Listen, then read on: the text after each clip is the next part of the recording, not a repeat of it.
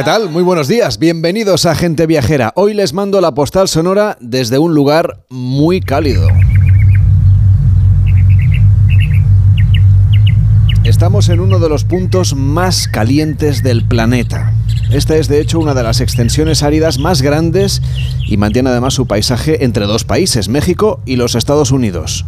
Entre los territorios del Valle del Bajo Colorado, el Vizcaíno y la llanura sonorense. Ahí se extiende el desierto de Sonora también conocido como Desierto de Gila por el nombre del río que pasa por aquí, porque aunque Sonora sea un desierto, tiene una potente corriente de agua que desemboca en el río Colorado, cerca de la ciudad de Yuma. A nuestro alrededor impera el color marrón y rojizo de las tierras de este lugar inhóspito, erosionado, claro, hasta el extremo, en el que los cactus han evolucionado durante miles de años hasta convertirse en las especies vegetales más abundantes. También hay mamíferos que sobreviven entre tanto calor, como la rata canguro, o el gato montés, pero lo que impera son los reptiles, como el venenoso monstruo de Gila, de color negro y anaranjado, o el lagarto collar, y otras especies que no querremos cruzarnos, la verdad, como la tarántula rubia, el mortal alacrán de corteza o la avispa cazatarántulas cuyo nombre no podía ser más apropiado. Esta avispa alimenta a sus crías atrapando a esas enormes arañas, las tarántulas, paralizándolas con el veneno que les inyecta con su aguijón y la verdad es tierno verle dar de comer a su prole, pero también es tremocedor observar cómo lo consigue.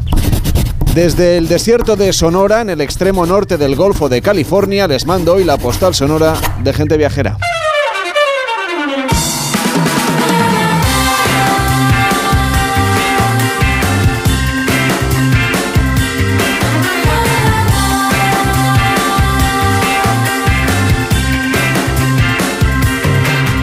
Gente Viajera, el programa de viajes de Onda Cero con Carlas Lamelo.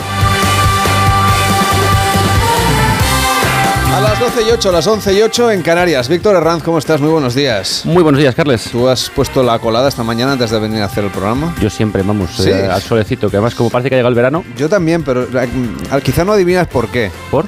Porque anoche bueno, ayer el equipo de gente viajera estuvo paseando, luego vamos a escuchar el reportaje, por un festival de la carne, de la barbacoa. Yo no sé cuántas barbacoas había, pero un montón.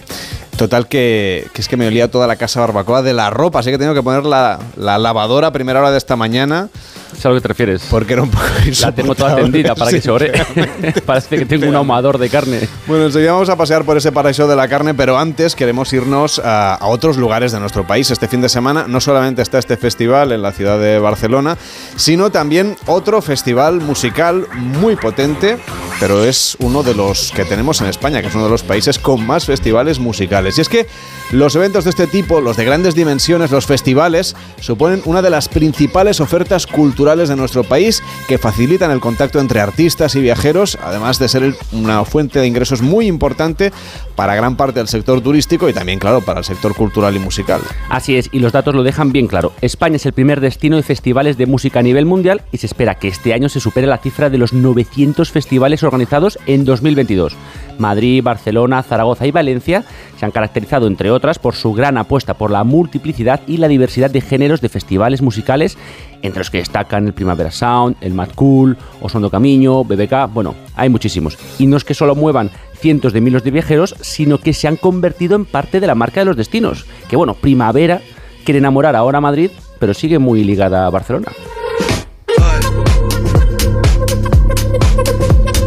Después del Festival de la Barbacoa, este Meet and Fire de Barcelona, te fuiste al Primavera Sound, que también es un festival muy importante. ¿Qué tal? Pues la verdad es que muy bien, la música espectacular. Esto que estamos escuchando ahora, que se llama Fred Again, hizo la noche, o sea, fue una cosa maravillosa. Hubo algún pequeño problemita por ahí, un pequeño incendio encima de unos focos, eh, una zona encharcadita. Bueno, estás pintando un poco regular, ¿eh? a ver, son casi más de 200.000 personas. Estas cosas de vez en cuando pasan y también le dan un poco de, bueno, no, chepa. No fue nada grave, ¿no? No, no, no. Bueno, eh, es que España es la tierra, dicen, de los mil macrofestivales que son el motor económico de la industria del espectáculo entre junio y septiembre. Y por eso nos acompaña Albert Bernau, que es profesor colaborador de OBS Business School, que acaba de dirigir un informe sobre el impacto de los festivales de música en el sector turístico y en la economía de nuestro país. ¿Qué tal, Albert? ¿Cómo estás? Buen día, buenos días. Buenos días. Es un estudio sobre el estado y la evolución de la industria de estos festivales musicales en el año 2022, un año que fue un poco atípico, ¿no? Era el de la recuperación después de la pandemia. ¿Qué, qué es lo que habéis descubierto en este, en este informe? Así es, eh, es un año donde los festivales se han recuperado bastante, donde se recuperan cifras o una tendencia que marcaba eh, el inicio de 2020, antes de la pandemia, que 2020 iba a ser un año bueno para los festivales musicales, en, enero y febrero se vio así, pero eh, con el estallido de la pandemia eh, cayó y se, se, perdió toda esa tendencia positiva en el sector. Este 2022 se han producido algunos ajustes, hemos visto algunas cancelaciones, pero también hemos visto una gran recuperación del sector y esto eh, se ve claramente con, los niveles de, facturación que han llegado a los 460 millones de euros. Con lo cual eh, se ve que el, que el, sector es un sector en crecimiento, ha habido algunos cambios, son festivales un poco más eclécticos, donde hay muchos eh, o suele haber diferentes tipos o géneros musicales para que cualquier persona se pueda sentir identificada con alguno de ellos y participe de ese, de ese festival. Y es un sector que también tiene un eh, importante componente del factor turístico, porque hay muchas personas que hacen turismo de festivales, no solo eh, por el interior de España, sino también desde otros lugares de principalmente de Europa, pero también de, de América. ¿Y cuáles son las cuestiones que más preocupan a los expertos de cara a los festivales? Pues lo que más preocupan son principalmente dos. Una es eh, la divergencia de normativa que hay entre comunidades autónomas y a veces en ciudades. Hemos visto algunas cancelaciones por problemas burocráticos, por decirlo así. Lo que piden de alguna manera es una norma única, un mercado único de festivales musicales o de música en directo en nuestro país que, garantice que las normas, ya sea pues, sanitarias, eh, de medio ambiente, etcétera, sean similares o iguales en todos los lugares. ¿no? Esta es la primera. Y la otra es la sensibilidad eh, sobre la inflación. es decir, es un sector que ha asumido una parte importante de la inflación y no se la ha trasladado a, los, eh, a los usuarios.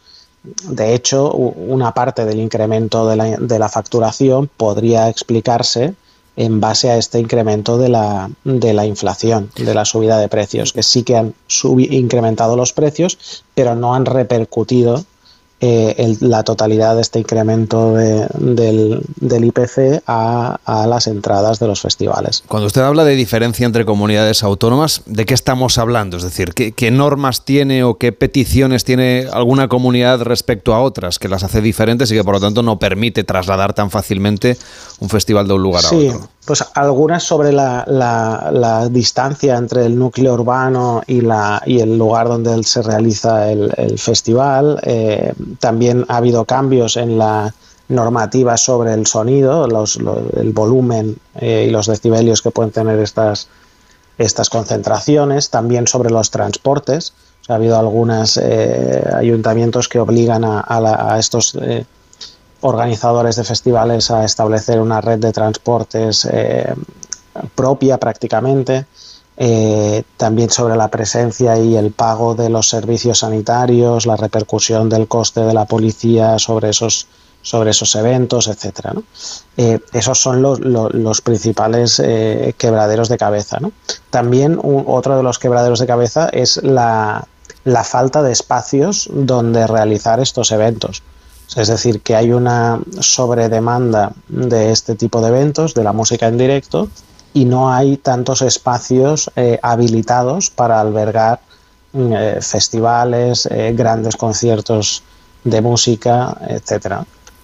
Claro, que estamos hablando de festivales que concentran una población casi de como, como ciudades, ¿no? Incluso llegar a superar al del destino, ¿no?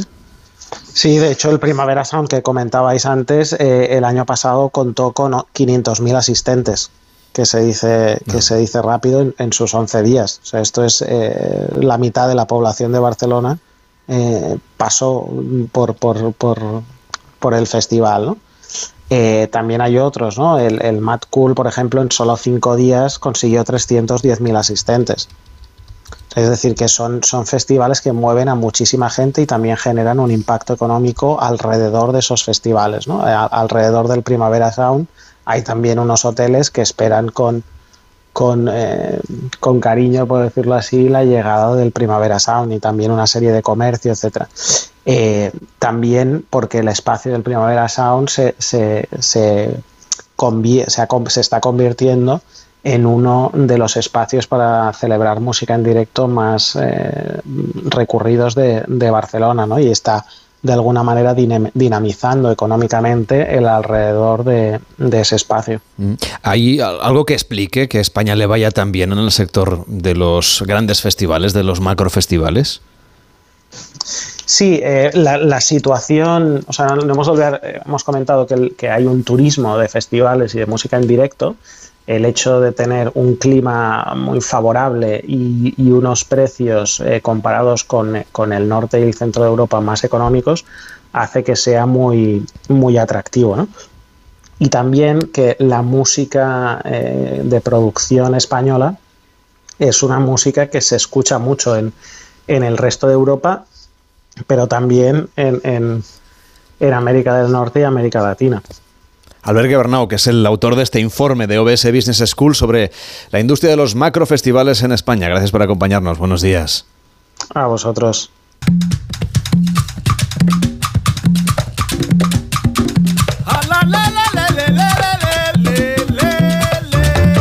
El siguiente destino también es muy musical. Se acercan las vacaciones y ya estamos pensando en nuestros viajes de verano. Muchos buscarán destinos lejanos y tendrán la tentación, por ejemplo, de irse al Caribe por sus buenos precios, con vuelos muy convenientes.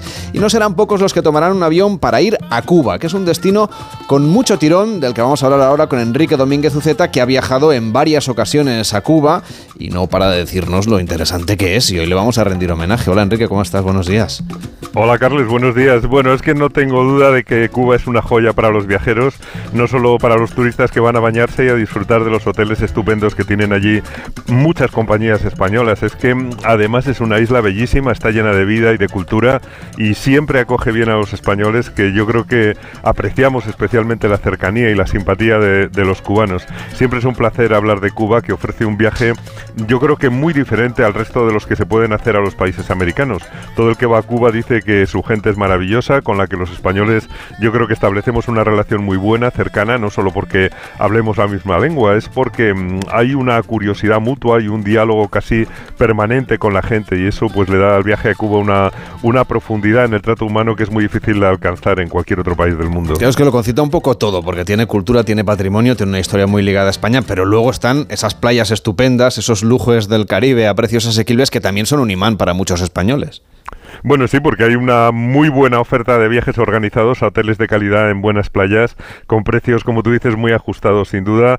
Son los turoperadores los que llevan más turistas a la isla, pero también es verdad que esos vuelos directos eh, que se abren especialmente en verano, pues eh, establecen un puente por el que se puede cruzar el Atlántico para conocer Cuba de otras maneras, eh, pues quizá más interesantes o más completas. Quien quiera viajar a Cuba debe escoger su propia fórmula. Muchos escogerán la experiencia de disfrutar de la convivencia con las gentes de La Habana, que es una ciudad vibrante y divertida, hermosísima, con una cantidad de patrimonio descomunal.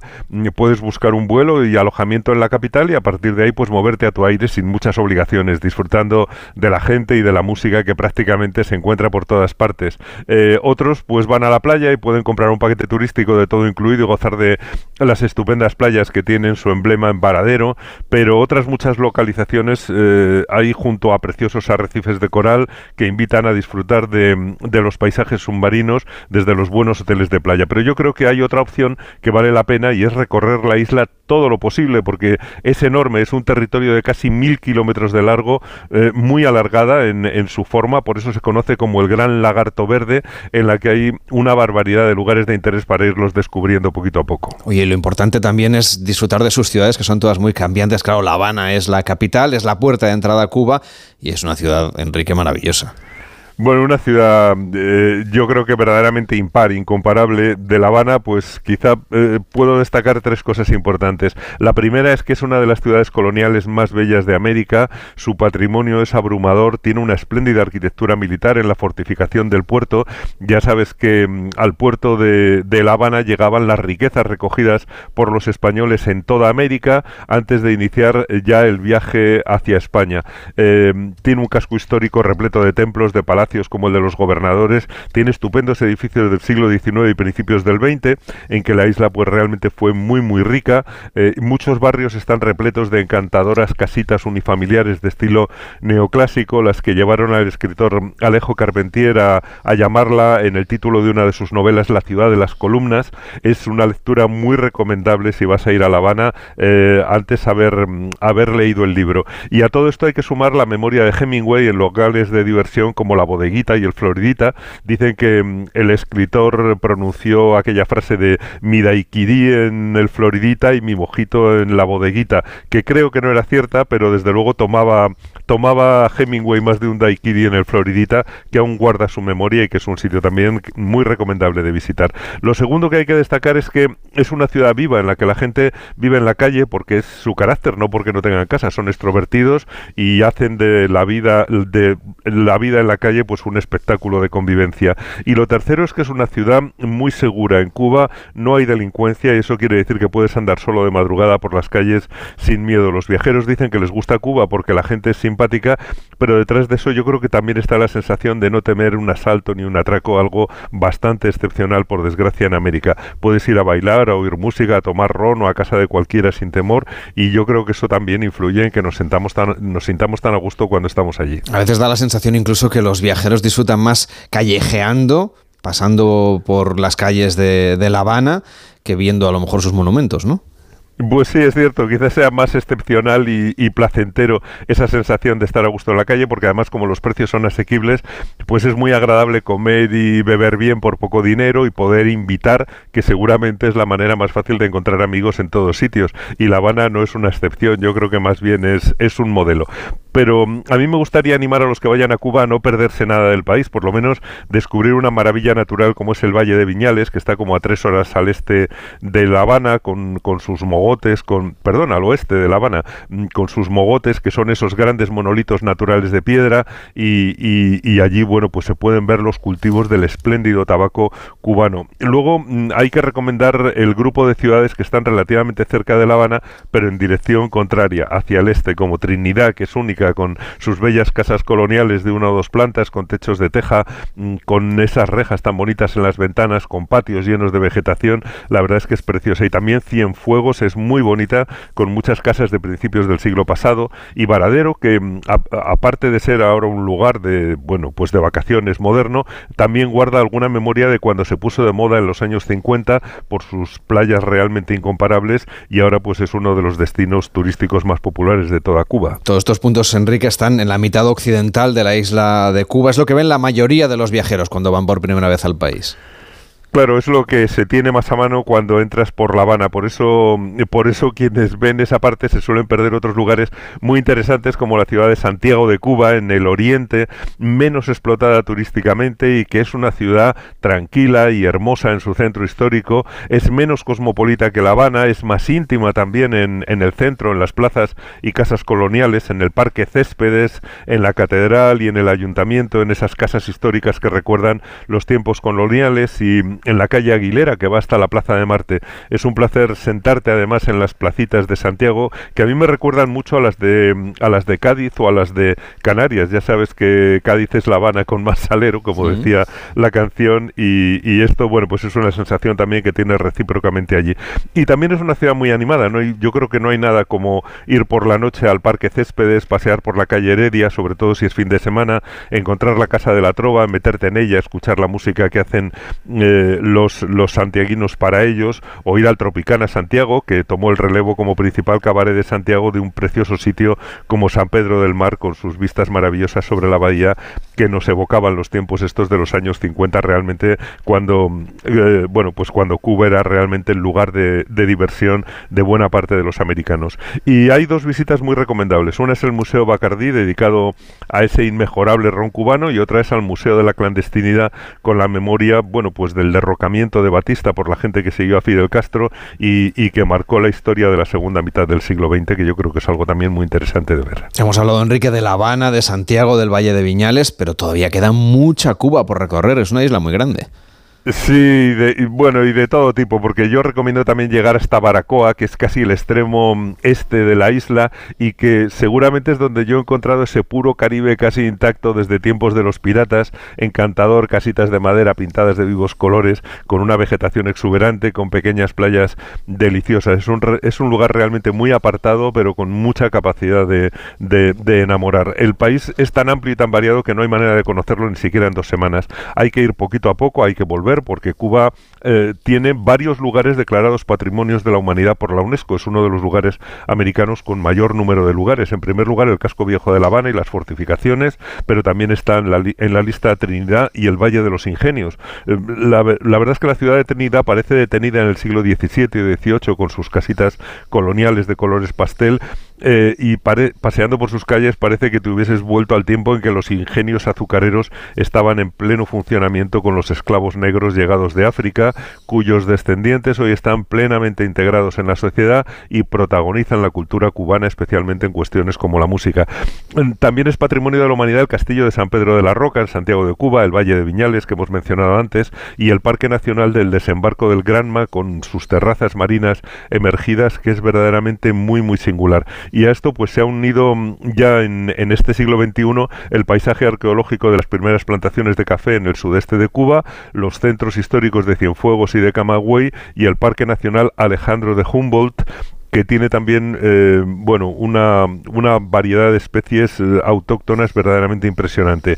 Y no hemos dicho nada de Holguín que tiene el mayor yacimiento arqueológico de las Antillas y de tantos otros lugares maravillosos que bueno pues que, que, nos esperan en Cuba. Y a mí me gusta recordar siempre que Cuba realmente fue España hasta el año 1898 y, y que desde entonces pues realmente no ha pasado tanto tiempo. Están muy próximo ese momento en el que en el que Cuba y España eran una misma cosa y yo creo que eso pues despierta muchísimo el interés y las ganas de reconocernos eh, unos a otros. Pues a ese viaje maravilloso para cruzar el Atlántico y aterrizar en Cuba es la propuesta que nos trae hoy Enrique Domínguez Uceta. Mañana seguiremos viajando un poquito más cerca, pero también vinculado a esa historia compartida, ¿no? Efectivamente, sí, sí, mañana nos quedaremos aquí en la península. Hasta mañana, Enrique, cuídate mucho. Hasta mañana, Carlos.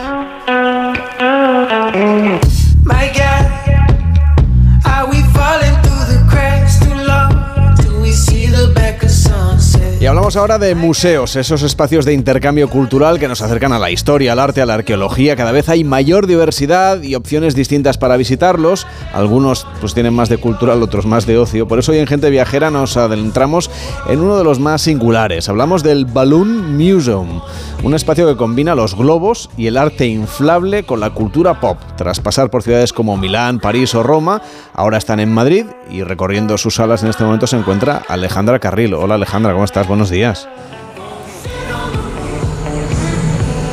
Hola Carles, sí, estoy en uno de los lugares más fotografiados, diría, de estos últimos meses en Madrid. Seguro que quien tenga redes sociales ha visto alguna que otra imagen de este museo que se encuentra en el recinto ferial de la Casa de Campo. Hablamos del Balloon Museum, un espacio que presenta la exposición Pop Air dedicada a los globos y al arte inflable. De hecho, ahora mismo estoy enfrente de una de las joyas de este museo, en una sala en la que se puede ver a la gente prácticamente nadando en un mar de globos. Jesús González, manager exhibition del Balloon Museum. Buenos días. ¿Qué tal? Buenos días, ¿cómo estás?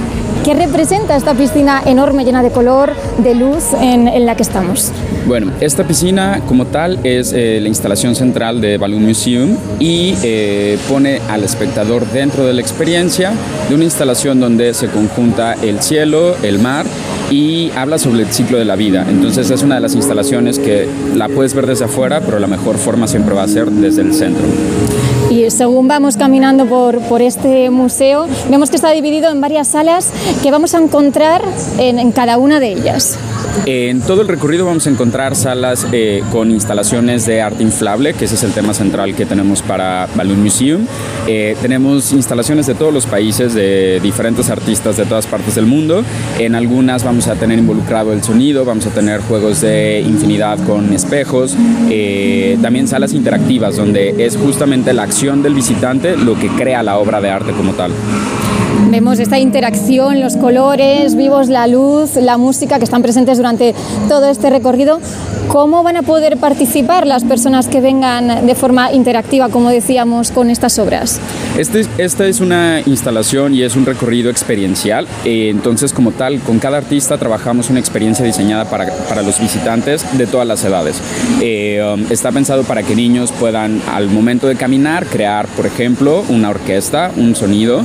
Eh, pero tenemos otras instalaciones donde, por ejemplo, al montar una bicicleta, puedes con la energía que tú estás aportando a la obra, crear una obra de arte.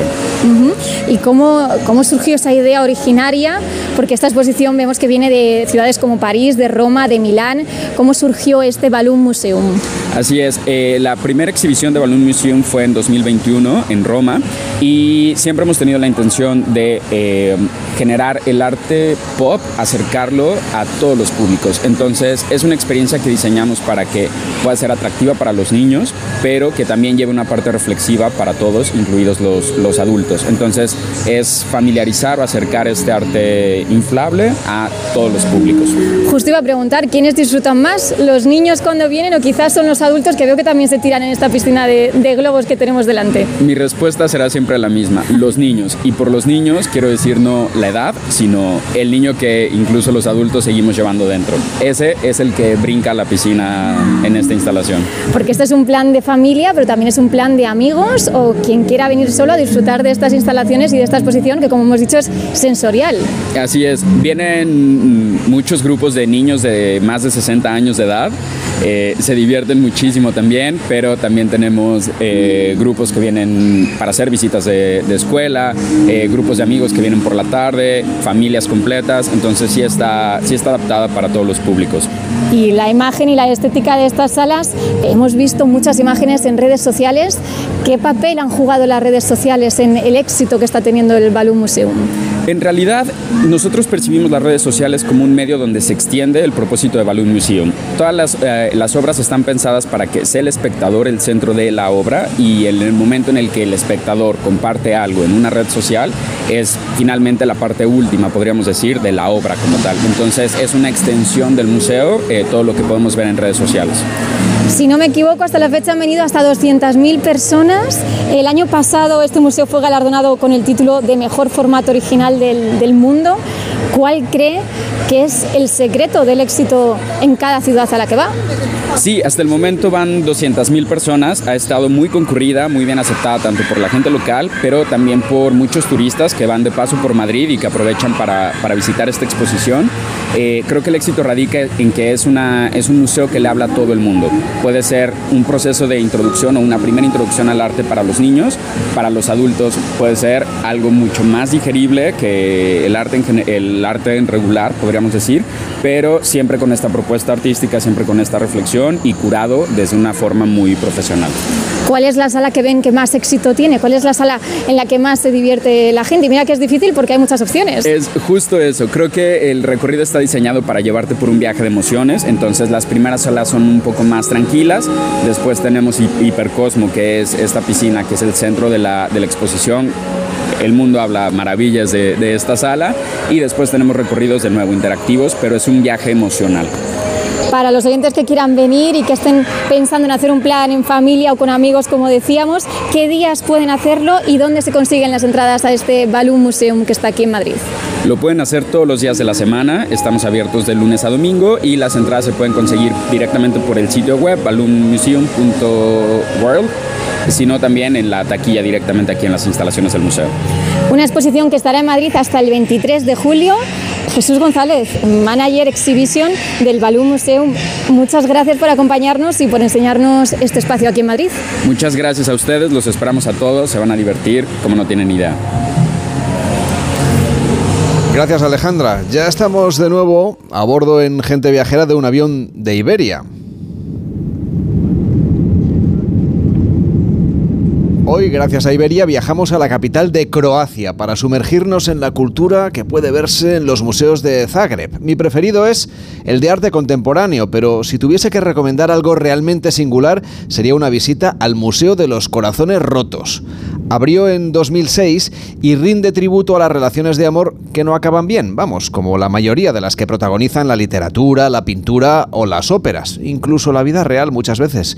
Este Museo de los Desencantados del Amor se nutre con objetos de personas despechadas, la mayoría con curiosísimas historias. Entre sus salas se puede ver, por ejemplo, el vestido de una novia italiana que no consiguió pasar por el altar, o un teléfono móvil que nos recuerda que cuando rompemos o cuando nos dejan, no debemos llamar a nuestro ex.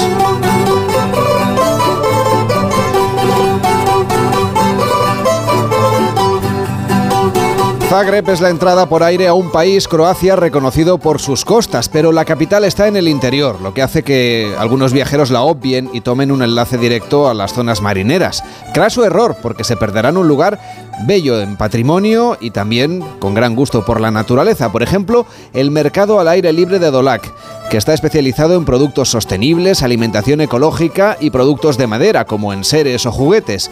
Lo reconoceréis enseguida por sus sombrillas de intenso color rojo que vistas desde la altura de cualquiera de los edificios colindantes son un manto sobre el asfalto de gran belleza.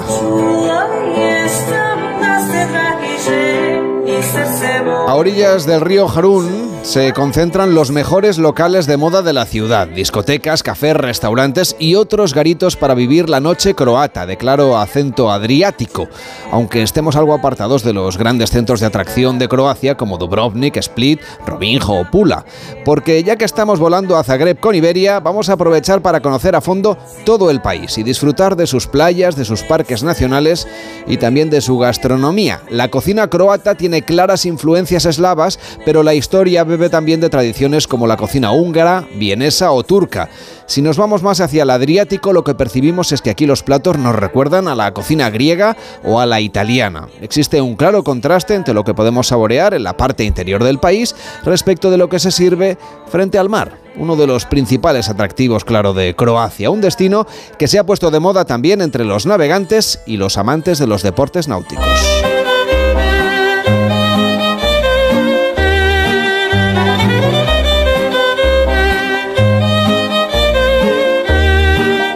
Si empezábamos hablando de los museos, nuestra visita a Zagreb debe continuar por otros muchos de los edificios culturales que alberga la ciudad, como el impresionante Teatro Nacional, todo un símbolo de la cultura del país y por donde han pasado los más grandes creadores de su historia. Y si nos acercamos al barrio de Kapol, nos encontramos con el impactante templo católico dedicado a la Asunción de María, a San Esteban y a San Ladislao de Hungría. Es la Catedral de Zagreb, que llama la atención por su fachada blanca y por ser el edificio más alto de Croacia, además del edificio sacro monumental de estilo gótico, el más grande al sureste de los Alpes.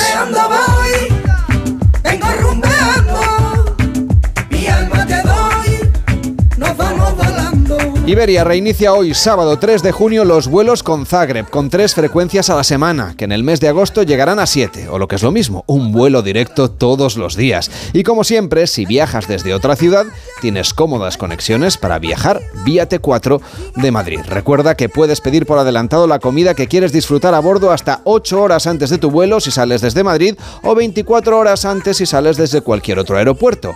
Lasaña, poques, sándwiches, hamburguesas, hasta fresas con cava. Más información, como siempre, en iberia.com y en la aplicación de Iberia. En Onda Cero, gente viajera. Carlas Lamelo. Pensando en tus próximas vacaciones en Ibiza, descubre Vibra Hotels, la mayor cadena hotelera de la mágica isla de Ibiza. En pareja, solo, con familia, Vibra Hotels tiene un sitio para ti en las mejores zonas de Ibiza. Aprovecha ahora los descuentos disponibles solo en nuestra web vibrahotels.com. Vibra Hotels, el paraíso más cerca. Aprovecha las últimas horas para ahorrarte el 21% de IVA en tienda web y app del corte inglés en electrónica y electrodomésticos. Televisores, aspiradoras, frigoríficos, móviles y mucho más. Con envíos incluso en dos horas. Recuerda, aprovecha estas últimas horas para ahorrarte el 21% de IVA con los tecnoprecios en el corte inglés. Y hasta las 10 horas de mañana domingo en web y app. Luz es matrona. Trajo al mundo a su sobrino Carlos y ahora que es mayor y tiene un coche nuevo, le trae un notición. Carlitos, el seguro de coche de Ama incluye la reparación y sustitución de lunas a domicilio. ¿Ya estás tardando? Ama, seguros para profesionales sanitarios y sus familiares. Infórmate en amaseguros.com o en el 911 75 40 37. Ya puedes solicitar online el voto por correo para las próximas elecciones generales del 23 de julio. Entra en la página web correos.es y envía tu solicitud. Tienes de plazo hasta el día 13 de julio. Correos. ¿Nervioso por la vuelta al trabajo? Tranquilo, toma Ansiomet. Ansiomet con triptófano, lúpulo y vitaminas del grupo B contribuye al funcionamiento normal del sistema nervioso. Ansiomet, consulta a tu farmacéutico o dietista. Pide por esa boquita, viajar, disfrutar de un verano mejor, vamos, grita. Que lo que se da no se quita. Reserva las últimas plazas para junio con Fastpack. Canarias y Baleares desde 635 euros y Caribe desde 799. Con niños gratis, salidas locales y más ventajas. Consulta condiciones. Pídele más al verano con viajes El Corte Inglés y Tour Mundial.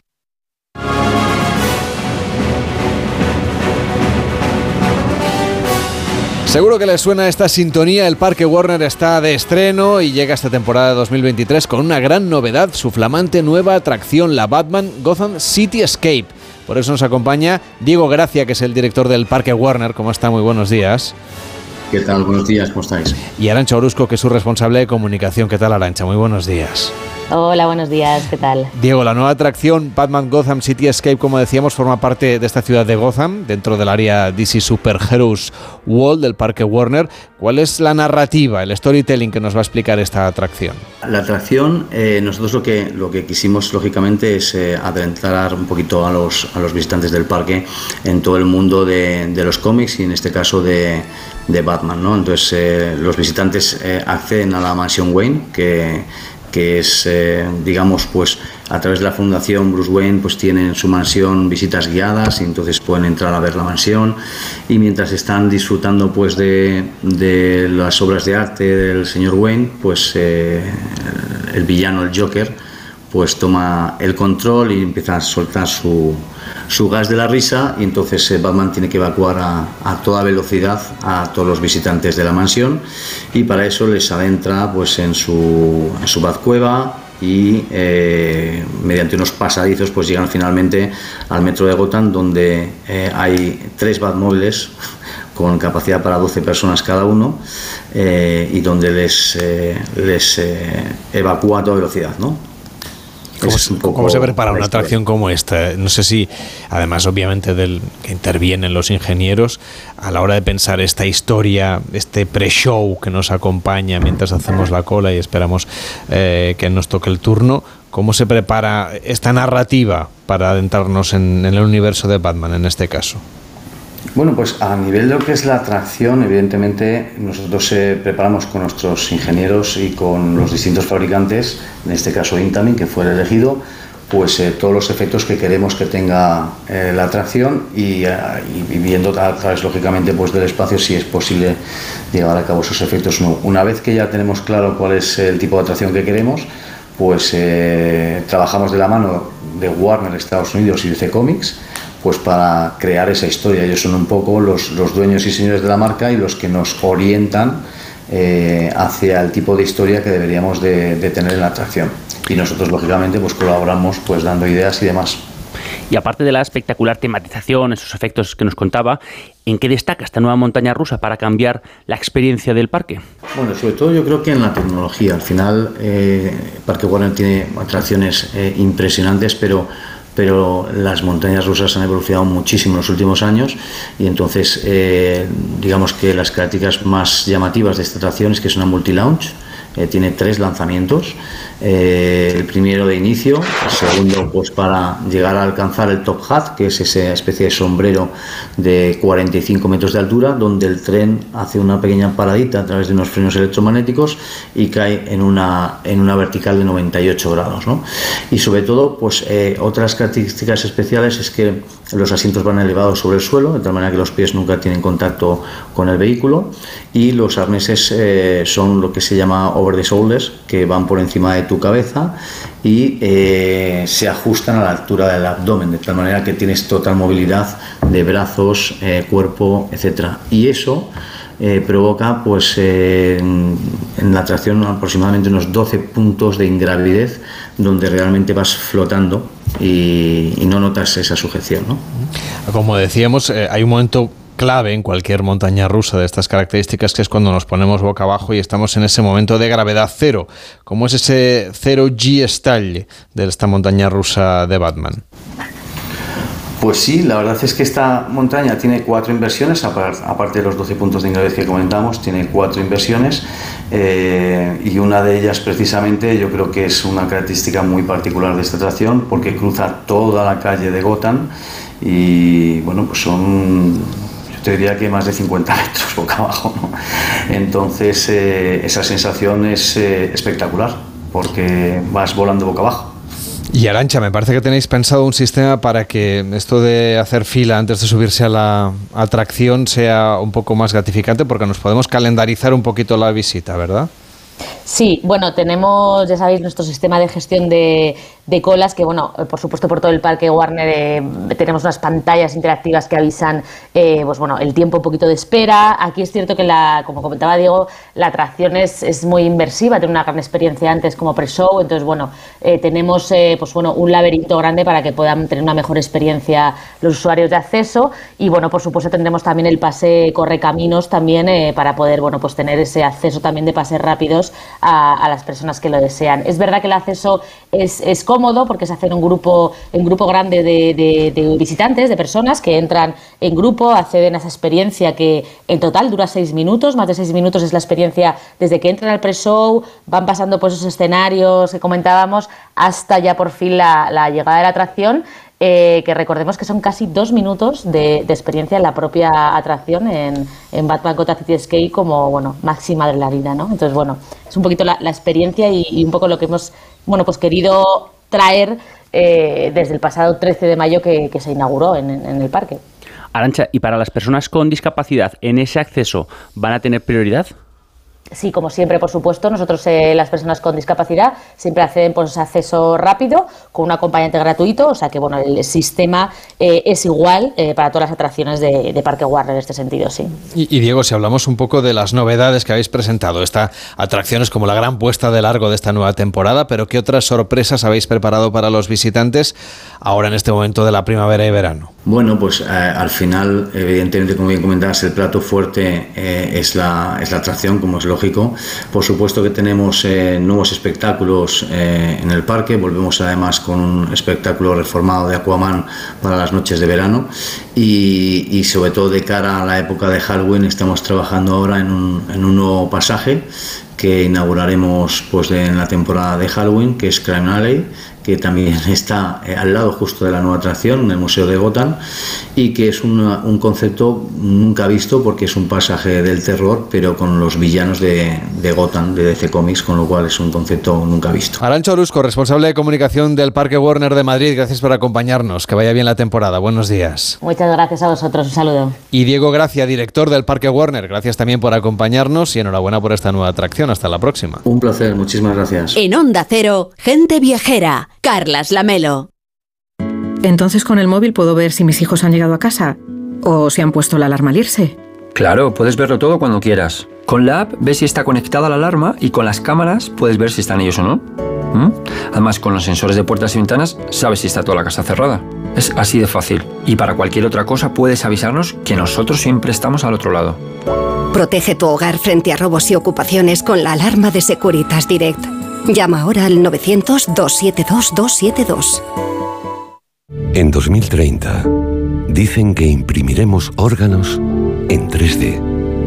Lo más surrealista de 2030 sería que el sinogarismo siguiera existiendo. Juntos podemos solucionarlo. Te necesitamos. Ahora. Hazte socio. Hazte socia. En hogarsi.org.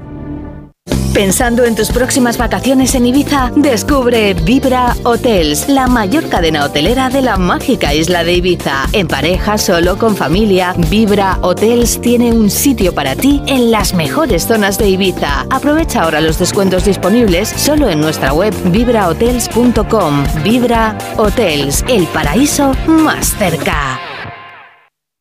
Los mejores productos de las mejores marcas y con un 70% de descuento en la segunda unidad solo los encontrarás en Supercor, Hipercor y el supermercado El Corte Inglés. Como el pack de 6 latas de atún al buen aceite de oliva. Comprando dos packs, el segundo sale a solo 2,99. Es lo mejor de las mejores marcas. En Supercor, Hipercor y el supermercado El Corte Inglés. En Onda Cero, gente viajera, Carlas Lamelo. Estamos ahora aterrizando en el Aeropuerto Internacional Mariscal Sucre de Quito, la capital de Ecuador, tras un vuelo de 11 horas desde Madrid y casi 8.800 kilómetros. Escuchamos ya las palabras del comandante mientras recorre la pista del aeropuerto y hacia la terminal. Miramos por la pequeña ventana del avión y vemos ese paisaje subtropical y húmedo, donde hay algo de niebla que abraza la naturaleza que rodea una de las principales infraestructuras de conexión del país con el resto del mundo. Nada más abrir las puertas del avión, ya empezamos a sentir ese clima de altura que se caracteriza por temperaturas frías y constantes durante todo el año y dos estaciones, una húmeda y otra seca, nada más. Acabamos de llegar a un Ecuador megadiverso y único en el centro del nuevo mundo. No puedo verte triste porque me mata carita de pena, mi dulce amor. Víctor, ¿tú cómo resumirías un viaje a Quito? Bueno, pues la primera idea que me gustaría transmitir a los viajeros es que Ecuador es el primer país en obtener derechos de la naturaleza y que gracias a su ubicación en el centro del mundo, pues concentra en un pequeño territorio la diversidad de todo el planeta, una biodiversidad que se conjuga en la cordillera de los Andes, sus costas paradisiacas, unas misteriosas y profundas selvas amazónicas, un total de 44 volcanes, 17 de ellos cerca de su capital, y que esconde un tesoro único en el mundo, el que constituye el laboratorio natural llamado Galápagos. La segunda, pues es que es tan rico en experiencias que en sus alrededores y en la capital pues bien merecen un viaje solo para conocerlos. Es un mundo formado por sus majestuosos paisajes, su extensa flora y fauna, por su cultura ancestral, además de la puerta de entrada a los cuatro mundos de Ecuador, Galápagos, Costa del Pacífico, Andes y la Amazonía. Óscar López, gerente general de Turismo de Quito, ¿cómo está? Muy buenos días. Muy buenos días amigos, qué gusto escucharles y me encantó esa introducción que hicieron a la ciudad de Quito. Efectivamente, es así, estamos localizados en el corazón de los Andes, 2.800 metros de altura y somos la capital del Ecuador, la puerta de entrada para recorrer este país pequeño pero muy biodiverso. Y es muy temprano, ahora son las 5 y 53 eh, en Quito. ¿Cómo nos preparamos para, para viajar a su país? Bueno, sí, acá es, es, muy temprano, pero ya está asomando los primeros rayos de sol. Y qué importante, bueno, para nosotros primero tener esta oportunidad de, contarles qué es lo que estamos haciendo acá turísticamente. Y llegar a Quito, cuando uno llega a Quito ya se puede hospedar en uno de los hoteles del centro histórico. Vale recalcar que en Quito eh, fuimos la primera ciudad del mundo en ser declarada Patrimonio Natural de la Humanidad, pero Patrimonio Cultural de la Humanidad, debido a que se conserva el centro histórico, es el centro histórico más grande y mejor conservado eh, en América. Y por esta razón obtuvimos este reconocimiento. Es decir, cuando uno llega a Quito, quiere dar un paseo eh, por 500 años antes, pues podemos visitar el centro histórico y después también proceder a visitar la naturaleza en los días subsiguientes que la rodea. Estamos rodeados de muchas montañas, además de zonas muy biodiversas como el Choco Andino. La capital de Ecuador, decíamos la Melo, es conocida como el relicario de América por la cantidad de patrimonio y de riqueza que hay. Señor López, ¿qué se va a encontrar el viajero que se adentre en esa red que decía usted de calles y plazas del antiguo Quito? Sí, la idea cuando llega el viajero aquí es que tenemos muchísimas iglesias y conventos que en los últimos años además están muy abiertos a recibir al turismo. Es decir, cuando uno viene, visita, eh, no únicamente puede llegar y subir a las cúpulas de las iglesias de donde se tienen unas vistas muy lindas del centro histórico de toda la ciudad, sino que también ahora, por ejemplo, si ustedes vienen con un grupo grande para celebrar una fecha muy especial, imagínense hacerlo en uno de los campanarios más antiguos de, de la ciudad de Quito, como trasladarse 500 años antes, tener ahí una cena, eh, hay museos, eh, muchísimos que son abiertos para recibir a la familia. Eh, hay diferentes temáticas de museos, eh, digamos museos que se preservan el patrimonio histórico cultural de la ciudad, también otros museos como el Museo del Agua, en el cual se puede visitar con, con las familias, con los niños, para aprender a convivir obviamente con este recurso que tenemos que es el agua. Luego hay rincones con mucho encanto, por ejemplo, donde disfrutar de Quito con otra mirada, por ejemplo, si nos subimos al panecillo y recorrimos antes también sus barrios tradicionales, que es lo que vamos a ver desde allí. Sí, uno de los miradores justo del centro histórico es el Panecillo, en donde tenemos la, única virgen con alas del mundo, que es nuestra virgen tradicional de, de, aquí, la Virgen del Panecillo. Tenemos muchos barrios eh, históricos en la capital. Hay un barrio en particular que me gusta mucho que se llama La Ronda, en donde nosotros, eh, Quito Turismo, que es parte de la municipalidad de, Quito, tenemos un proyecto que le hemos denominado Manos en la Ronda. Estamos a cargo del manejo de una de las casas antiguas del centro histórico y lo que buscamos ahí es rescatar eh, el patrimonio con lo que hacen los oficios tradicionales. Entonces, cuando la gente llega allá, tenemos artesanos que fabrican objetos en alfarería, en orfebrería, también objetos que son hechos de madera, juguetes de madera y también el rescate de la gastronomía.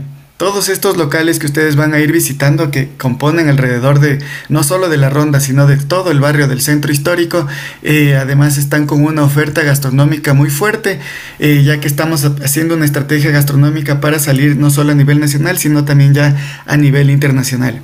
Y señor López, ¿dónde podemos degustar esa, excepcional gastronomía ecuatoriana? Eh, nosotros aquí tenemos en Quito alrededor de 5.700 establecimientos turísticos, de los cuales el 60% corresponden a alimentos y bebidas, eh, y muchos de ellos, yo creo que al menos serían más de eh, mil establecimientos, están localizados en el centro histórico, por lo cual pues para disfrutar eh, de la gastronomía quiteña, gastronomía ecuatoriana, las personas que nos visitan van a tener una amplia oferta, no únicamente en el centro histórico, sino también en los otros barrios, eh, incluso en los barrios de la ruralidad.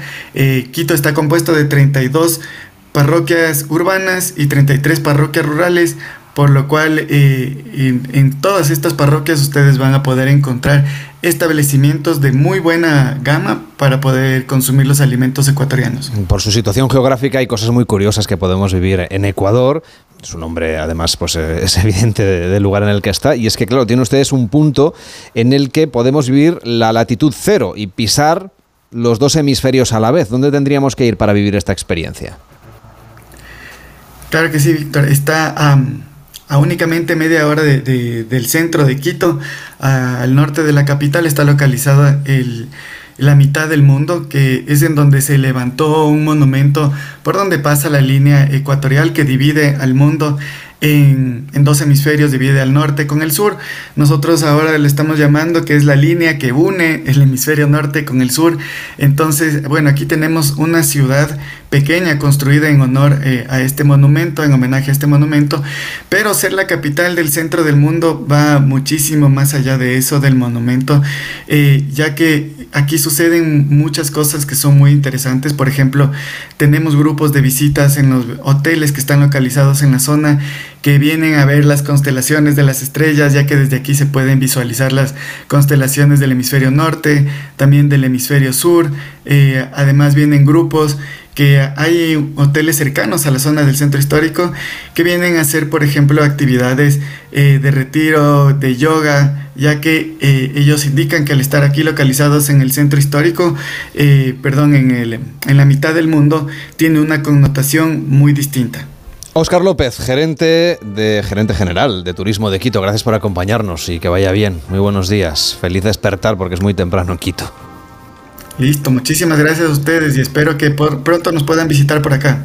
Llega las noticias, nos cuenta Yolanda Viladecans lo que ocurre en el mundo y nosotros seguimos viajando. Mientras tanto, pueden visitar onda0.es barra gente viajera para descubrir los últimos reportajes del equipo de colaboradores de este programa. www.onda0.es barra gente viajera. Hasta ahora mismo.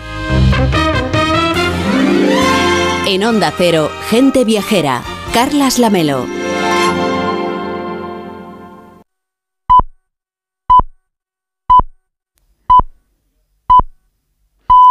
La una mediodía en Canarias.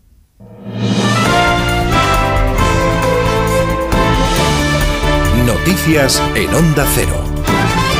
Buenas tardes, primera parada de nuevo en Granada, donde sigue transcurriendo el Día de las Fuerzas Armadas con el desfile militar ya en marcha y bajo la presidencia de los Reyes de España. Enviado especial a Granada, Paco Paniagua.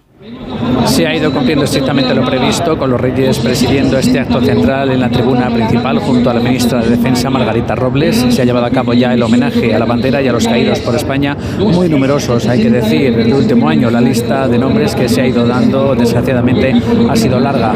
Han portado la bandera nacional desde el aire dos paracaidistas, la cabo paracaidista Carmen Gómez Hurtado, siendo la primera vez que una mujer se lanza desde el aire y cae justo en el punto central de esta celebración portando la bandera. Más de 80 aeronaves sobrevuelan Granada, entre ellas una veintena de cazas de combate y la patrulla Águila, que ha sobrevolado también, dejando en el cielo los colores nacionales. Como decía nuestro compañero Paco Paniagua desde Granada, en ese desfile, en ese día de las Fuerzas Armadas, está participando la ministra de Defensa, Margarita Robles, que también está en Granada y que en declaraciones a Televisión Española ha hablado del conflicto en Ucrania al que España dice seguir ayudando. España desde el primer día, igual que nuestros aliados, está volcado en la ayuda a Ucrania con todo tipo de material.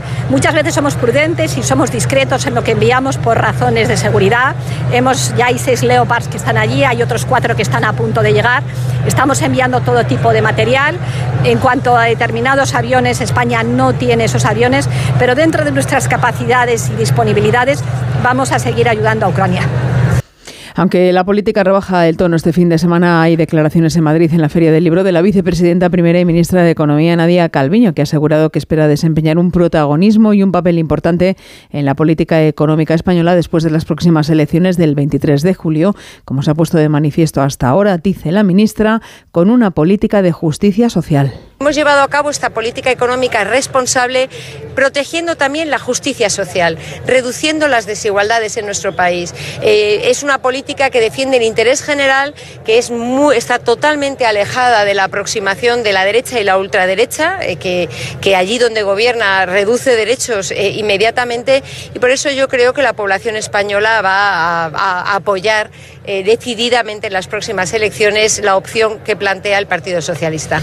Contraponemos en este punto las palabras del coordinador general del Partido Popular, Elías Bendodo, que en Marbella ha sido muy claro. El líder del Partido Popular, Núñez Feijó, si gana las próximas elecciones, dice Bendodo, llamará al Partido Socialista, pero no al sanchismo, sino al nuevo PSOE que salga de las urnas. El presidente Feijó aspira a poder hablar con normalidad con el nuevo PSOE que salga de las urnas, porque la primera víctima del Partido Socialista de toda la vida es la que ha hecho Pedro Sánchez. La primera víctima de Pedro Sánchez es el Partido Socialista de toda la vida. Lo ha eliminado. Ahora es el Partido Sanchista.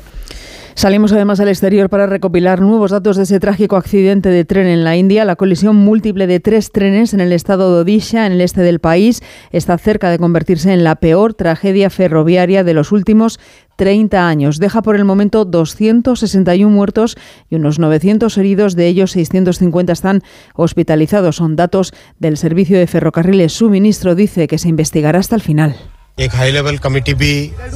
Se ha anunciado un comité de alto nivel y llevará a cabo una investigación sobre todo este incidente.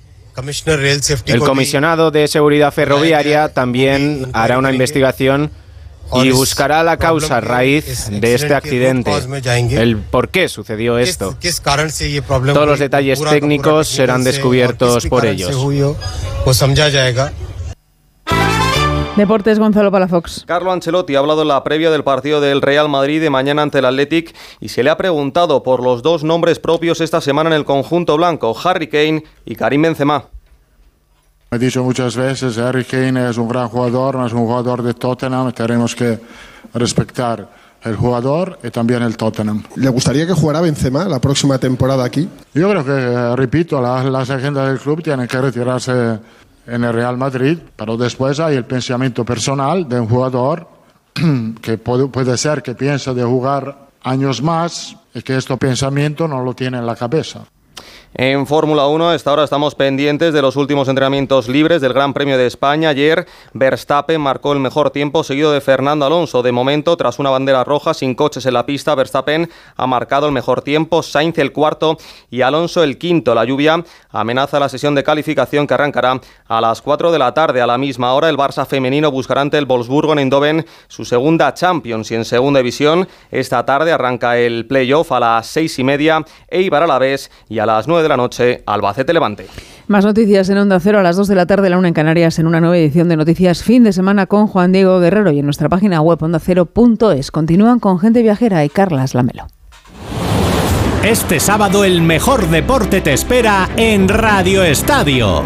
Con la recta final de la temporada llegan los títulos y la emoción de los ascensos. Final de la Liga de Campeones Femenina, Barcelona-Wolfsburgo. Y partidos de ida de la eliminatoria por ocupar la plaza vacante en primera, Eibar Alavés y Albacete Levante.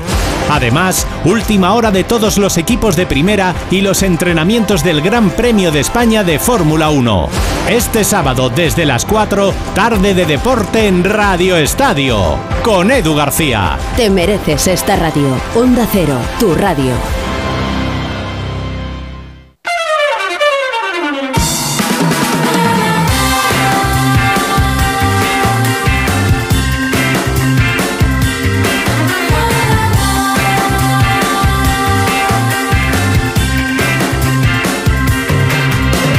Gente Viajera, el programa de viajes de Onda Cero con Carlas Lamelo.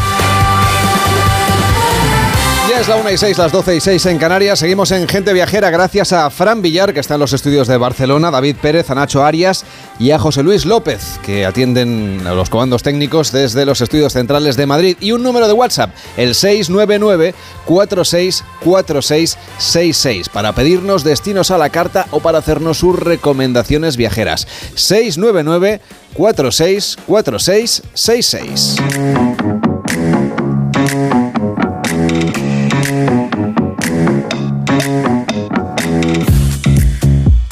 como ya les avanzábamos la semana pasada, en Gente Viajera, además de viajar por el mundo, a partir de ahora, cada sábado, vamos a viajar en el tiempo. Con Rebeca Marín, ¿cómo estás? Buenos días. Buenos días, Carles. Pues estoy deseando coger la maleta, que claro, imagínate la maleta que me he hecho, pues, pues un poco variadita porque no sé de dónde me va a tocar ir. ¿Estás preparada para este viaje en el tiempo? Eh, todo lo preparada que se puede estar, porque esto no es como hacerse un Madrid-Barcelona, ¿eh? O sea, creo que va a ser un poquito más intenso. Bueno, pues vamos a contarles a los oyentes que la dirección de nuestra cadena se ha dejado una fortuna del presupuesto comprando una potente máquina del tiempo, último modelo. Está dotada con la más alta tecnología y va a permitirle a Rebeca viajar al pasado. Por desgracia, esta máquina está en Madrid, así que yo no voy a poder subir, pero mm, a mí sí que me han dado una especie, Rebeca, de, de- como de reloj inteligente, de, de- de pulsera de Ah. brazalete, eh, que me va a permitir ir viendo más o menos por dónde andas. Es como un Google Maps, pero de los viajes en el tiempo. Así que no te inquietes, ¿eh? si te pierdes o te ocurre cualquier cosa, yo también te puedo guiar un poco. ¿Te, te atreves a subirte a la máquina del tiempo? Eh, o sea, que me vas a vigilar un poco desde allí. Hombre, no me viene mal porque yo con la orientación no soy muy buena, ¿vale? Además es que O las sea, dietas internacionales son carísimas, imagínate tú las de viaje en el tiempo. ¿no? No- La compañía no quiere que se nos dispare el presupuesto, todos se lo han gastado en la Es- máquina. Imagínate. Exacto, exacto. Hombre, es que es un DeLorean que regresa al pasado, no al, no al futuro. O sea, que-. Oye, cuando estés Eh, preparada, ya puedes accionar el botón para viajar en el tiempo. Venga, pues yo creo que no pierdo más tiempo, ¿no? Allá voy. Pues aquí estamos en Gente Viajera, viajando Uh. en el tiempo que. Vaya, ahí estamos. Uh, oye, oye, eh, ¿Qué tal está yendo esta, esta ronda? Oye, creo, que, creo que, ver. que ya has llegado, ¿no? oh, bueno, bueno, bueno, pero ¿sabes lo que pasa? Que te mareas un poco. No me o sea, extraña. es, es una locura, claro, imagínate. eh, he llegado, pero, pero no sabría ¿Qué es lo decirte que dónde de momento. Pues mira, miro a mi alrededor y hace calor. Es, es, es como un calor suave. Eh, los mosquitos intentan acercarse y el paisaje, la verdad es que es espectacular, Carles. Hay un río inmenso. Uy, y mira, de repente veo pasar una embarcación con gente a bordo, van como ataviados en lino blanco, tienen dibujos geométricos en su piel, uy, avalorios monísimos, por cierto. Bueno, ya sé dónde estoy, en el antiguo Egipto, concretamente en el año 40 antes de Cristo. Oye, eh, yo creo que les voy a hacer gestos a estas... ¡Eh, eh, eh! A estas personas de la embarcación. Mira, me están saludando. Ah, se acercan, se acercan, qué majos. Eh, bueno, me encantan los avalorios que llevan pulseras doradas. Claro, ¿sabes lo que pasa? Que a mí me mira un poquito raro porque voy en vaqueros, pero yo qué sé a dónde me tocaba viajar. Claro, no pero vas bueno. a poderte poner vestidos de todas las épocas del mundo, claro. Eh, eso sí, si te doy un poquito luego una... Igual cae algo para la maleta, ¿eh? Oye, la verdad es que estoy entusiasmada, mira, porque este río es una barbaridad, claro. Es que el Nilo es el más largo con más de 6.000 kilómetros de longitud, imagínate, ¿Y, claro. ves, y ves algún tipo de edificio de construcción ahí mientras navegas por el Nilo? Eh, hombre, hay mucha vegetación. Ah, pero sí, sí, sí, mira, Carles, pasamos justo por un templo. Yo te diría, con mis eh, vastos conocimientos en egiptología, que creo que es el de Luxor. Eh, sí, es el de Luxor. En nuestro tiempo está en la actual Tebas y todavía en el siglo XXI se pueden visitar sus ruinas. Pero claro, a ver, no te voy a engañar. Yo tengo la suerte de viajar en el tiempo y veo este templo en todo su esplendor. Cosa que vosotros pues no podéis. Ahí lo dejo, ¿eh? Oye, ya, no me lo restriegues, ¿eh? Que bastante tengo con no poder subirme contigo a la máquina del tiempo, que ya me gustaría. Joder, te encantaría, te encantaría, lo sé, lo sé. Oye, por cierto, mira, estoy atisbando a lo lejos el vértice de una pirámide. eh, es la de Giza, sí, sí, eh, que, que fue en honor al- a Keops. Y yo te diría que es la más alta con 140 metros de altura. Mira, Carles, la verdad es que pienso que parece mentira eh, que pudiesen construir estas edificaciones en esta época, pero claro, luego pienso también, hombre, con unos millones de esclavos, pues yo también me monto, ¿no? Me hago un edificio. Eso es así. Oye, por cierto, la embarcación estoy viendo que está llena de alimentos, semillas, frutas, verduras. Y mira, yo soy muy de preguntar. Me llama la atención una especie de tallo. Mira, me dicen que es un papiro, que es que por lo visto en esta época, sí, sí, por lo visto aquí, no solo se usaban para escribir, sino que se chupaba el tallo, se comía hervido, asado. A ver, no sé cómo está, ¿eh? Pero, pero, pero, no tiene mala pinta. Y me explican que todas estas delicias, alucinan, ¿sabes dónde van? A Palacio. Hombre, pues ahí tienes que ir tú. ¿Para quién? ¿Para quién? A ver. Hombre, pues para la reina Cleopatra. Así que a- ahora sí que lo flipo, porque si yo he venido al antiguo Egipto es para conocerla a ella. Eh, ¿Sabes qué? Que igual le pido hasta que me firme un papiro. Pues ya que pide, pídele un autógrafo también para mí. Oye, por Venga, cierto, vale. eh, estoy viendo por el GPS este, este que me han dado, que, que has llegado a una, a una ciudad. Cuéntame, Sí, ¿dónde sí. estás? Pues mira, sí, sí, sí, mira, vamos a atracar aquí, estamos en el puerto, es Alejandría.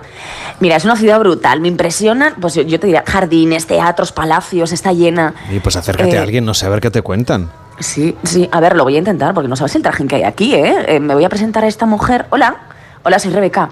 Eh, mira, me dice que se llama Aya. Eh, guapísima, por cierto. Tú porque no te pintas el ojo, que, que bueno, que nunca es tarde, ¿vale? Qué bien podría, Pero yo... ¿eh? Claro. En Egipto está de moda. En Egipto estaría de moda. Bueno, claro, es que aquí se lo hacen ellos y ellas. Yo no sé cómo puñetas se hacen también el eyeliner, porque yo me las leo pardas cada que lo intento. En fin, que me lío, que me lío. Oye, Aya, su nombre significa milagro. Y te voy a decir que tiene todo el sentido porque me acaba de invitar a tomar una cerveza. Pero ¿cómo que una cerveza? Pero existían cervezas en aquella época, con eso seguro que no contabas, ¿eh? Eh, pues toda la razón, ¿no? Mira qué alegría me ha dado. Pues sí, por lo visto, resulta que bebían birra. Algo que me confirma, por cierto, Carles, los superiores que eran. Eh, oye, me- mientras charlamos me está diciendo que está divorciada, que es médico, eh, tiene su propia casa. Y es que en esta época, la tolemaica, en la que nos encontramos como Cleopatra, eh, o sea, con Cleopatra de reina, las mujeres tenían derechos más que en la antigua Roma que pues ahí las trataban como menores tuteladas, no te engaño. Eh, menos mal que yo he llegado un poquito antes de que llegasen los romanos, pero ya sabes que llegarán, porque siempre llegan. Eh, oye, me cuenta incluso eh, que concertó su propio matrimonio, que aún así le salió más rana, bueno, pues que también esto nos pasa en el siglo XXI, y que se divorció, claro, está divorciada. Bueno, la cosa es tan heavy que aquí son iguales los hombres y las mujeres ante la ley. En fin, que eso sí que es un milagro, y no lo de su nombre, Pues sí que, te lo eran, digo. mo- sí que eran modernos los egipcios, ¿no?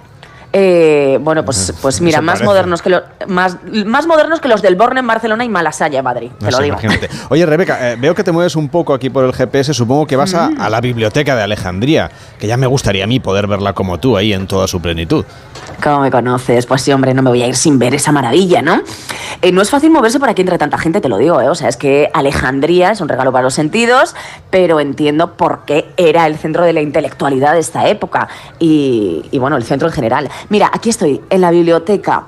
Eh, está en uno de los espigones del puerto donde me encuentro y el edificio es impresionante, la verdad. pero es que dentro alucinarías. Hay más de 700.000 volúmenes y es que te cuento una cosa, todos los barcos que llegan a puerto tienen que pagar un peaje de un libro y te aseguro que yo he visto que llegan muchos, muchos barcos. Mira, me da una pena que, se quemase luego y que os quedaseis. Porque como yo lo estoy viendo, os quedaseis sin este espectáculo para la posteridad. No sé, te diría que no te has llevado una cámara de fotos, ¿no? Para hacerle Eh, una foto a mm. Alejandría. Eso tenía gran valor. Eso, Sí, eso no- no- sí, pero eso es hacer trampa, eso no se vale. Eso se Oye, vale. Rebeca, o te das prisa o me da que te mm, vas a volver sin conocer a Cleopatra. Y claro, los oyentes y, y a mí mismo no nos puedes dejar así. Que, Que no, que no, que no, que tengo que irme, que tengo que irme.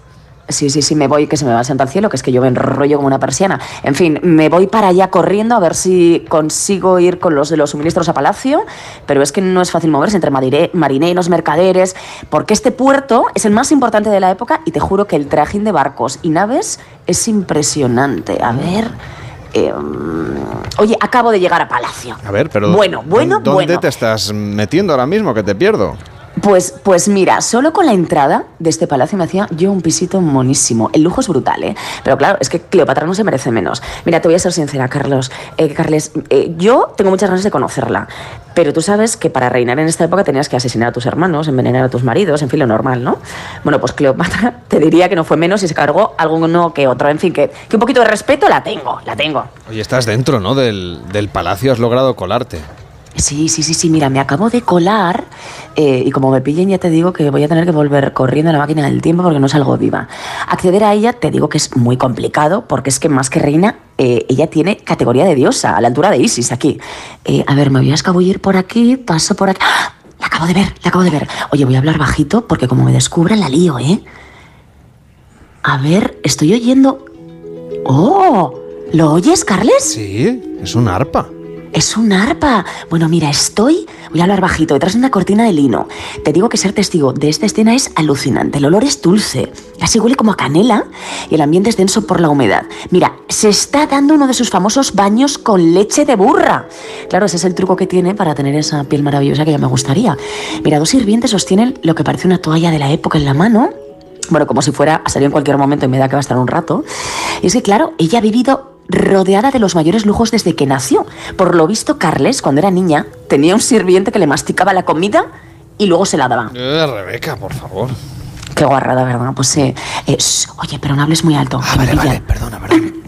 Claro, claro, que aquí se oye todo. Oye, viene alguien. Uh, ¿sabes quién es? Marco Antonio. A ver, que tampoco quiero ver yo una escenita que no deba, pero se están besando apasionadamente. Vaya. Sí, eh, yo que sé, que igual me tengo que pirar, que les dejo, yo que sé. Eh, ah, mira, mira, mira. No, están charlando en griego. Es que, claro, Cleo- Cleopatra es cultísima, por lo visto conoce varios idiomas. Además, es experta en remedios y ungüentos y está desarrollado uno contra la calvicie, que te digo yo que ya lo podía haber exportado a nuestros días, porque muchos hubieran ahorrado lo de irse a Turquía a poner pelo, ¿sabes? Eh, Que es oye, otro viaje, eh, que a ver si vas un día. eso es verdad, no a ponerme pelo, pero tengo que ir. Eh, oye, dicen que sa- se sabe de memoria la Ilíada y la Odisea de Homero, que yo solo por el coñazo que son estos libros, que lo he intentado, se merece ser reina. Shh, oye, oye, viene alguien más. viene alguien- Ah, no, falsa alarma. Ah, vale, vale. Ah, que está saliendo, que está saliendo. Bueno, tiene un cuerpazo. Eh, Vaya, Rebeca, esto igual no sé si es necesario que te quedes ahí, ¿no? Dale un poquito de intimidad a Cleopatra, ¿no crees? Mira, tiene razón, tiene razón, que tampoco me voy a recrear yo en escribir esto, ¿no? Y además está ahí en Marco Antonio, que también entiendo por qué no levanta cabeza con ese cuerpo. En fin, que me voy. Que me voy, que les dejo con sus cositas, vamos, o sea, te lo digo. Oye, por cierto, Rebeca, si, si alguien quisiera de nuestra era, mientras te alejas ahí un poco de Cleopatra, quisiera viajar a Egipto, al Egipto actual, ¿qué le recomiendas? A ver, eh, a ver, mira, sí, yo creo que me voy a ir volviendo, ¿vale? La dejo aquí, no te consigo el papiro, pero te lo conseguiré. Pues hombre, no va a tener un viaje como el mío, eso te lo digo, ¿vale? Eh, porque es que he estado en la biblioteca, he navegado por el Nilo, pirámides, templos, eh, me he tomado hasta una birra. En fin, yo mm, les diría que esta es una ciudad modernísima, pero de las de verdad. Y te voy a recordar una frase que dijo Herodoto. En Egipto las mujeres orinaban de pie y los hombres de cuclillas. ¿Ves cómo son modernos? Bueno, y Hombre, claro. si es que eran unos adelantados. Y si hoy queremos ir a Alejandría, ¿cómo podríamos llegar? A ver, es verdad que sabes que es más común ir al Cairo, ¿no? A Alejandría no hay vuelos directos, pero con las aerolíneas turcas, que ya te digo que voy a tener que ir allí, pues por ejemplo te vas hasta Estambul y de ahí viajas a Alejandría. Yo creo que es una buena opción. Venga, ¿y qué se conserva de- del antiguo Egipto en esa ciudad? Eh, a ver, pues por ejemplo, la biblioteca no, claro, porque se quemó. Pero si hoy se visita Alejandría, se puede encontrar una biblioteca en el mismo sitio, por cierto, pero claro, es bien distinta. Está reconstruida de finales del siglo XX, pero claro, no tiene nada que ver con lo que yo he visto.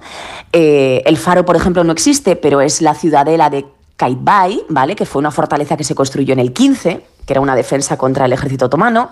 Y yo le recomendaría, sobre todo, lo que me he hecho yo, un crucerito por el Nilo para ver templos, el Valle de los Reyes la vegetación, ah, y te voy a decir una cosa, Carles, sé que no todo es bonito cuando viajas en el tiempo, que se traigan repelente porque me han breado los mosquitos. Bueno, pues Rebeca, te dejo ahí que disfrutes de Egipto, de tus picadoras de mosquito, pero no te olvides de regresar mañana porque tienes que estar con Jaime Cantizano en Por fin no es lunes. Sí, sí, sí, vuelvo con mi canti, vuelvo con mi canti, pero igual me quedo un ratito por aquí más, igual me tomo otra birra, ¿eh? No me extraña, cuídate mucho, un fuerte abrazo.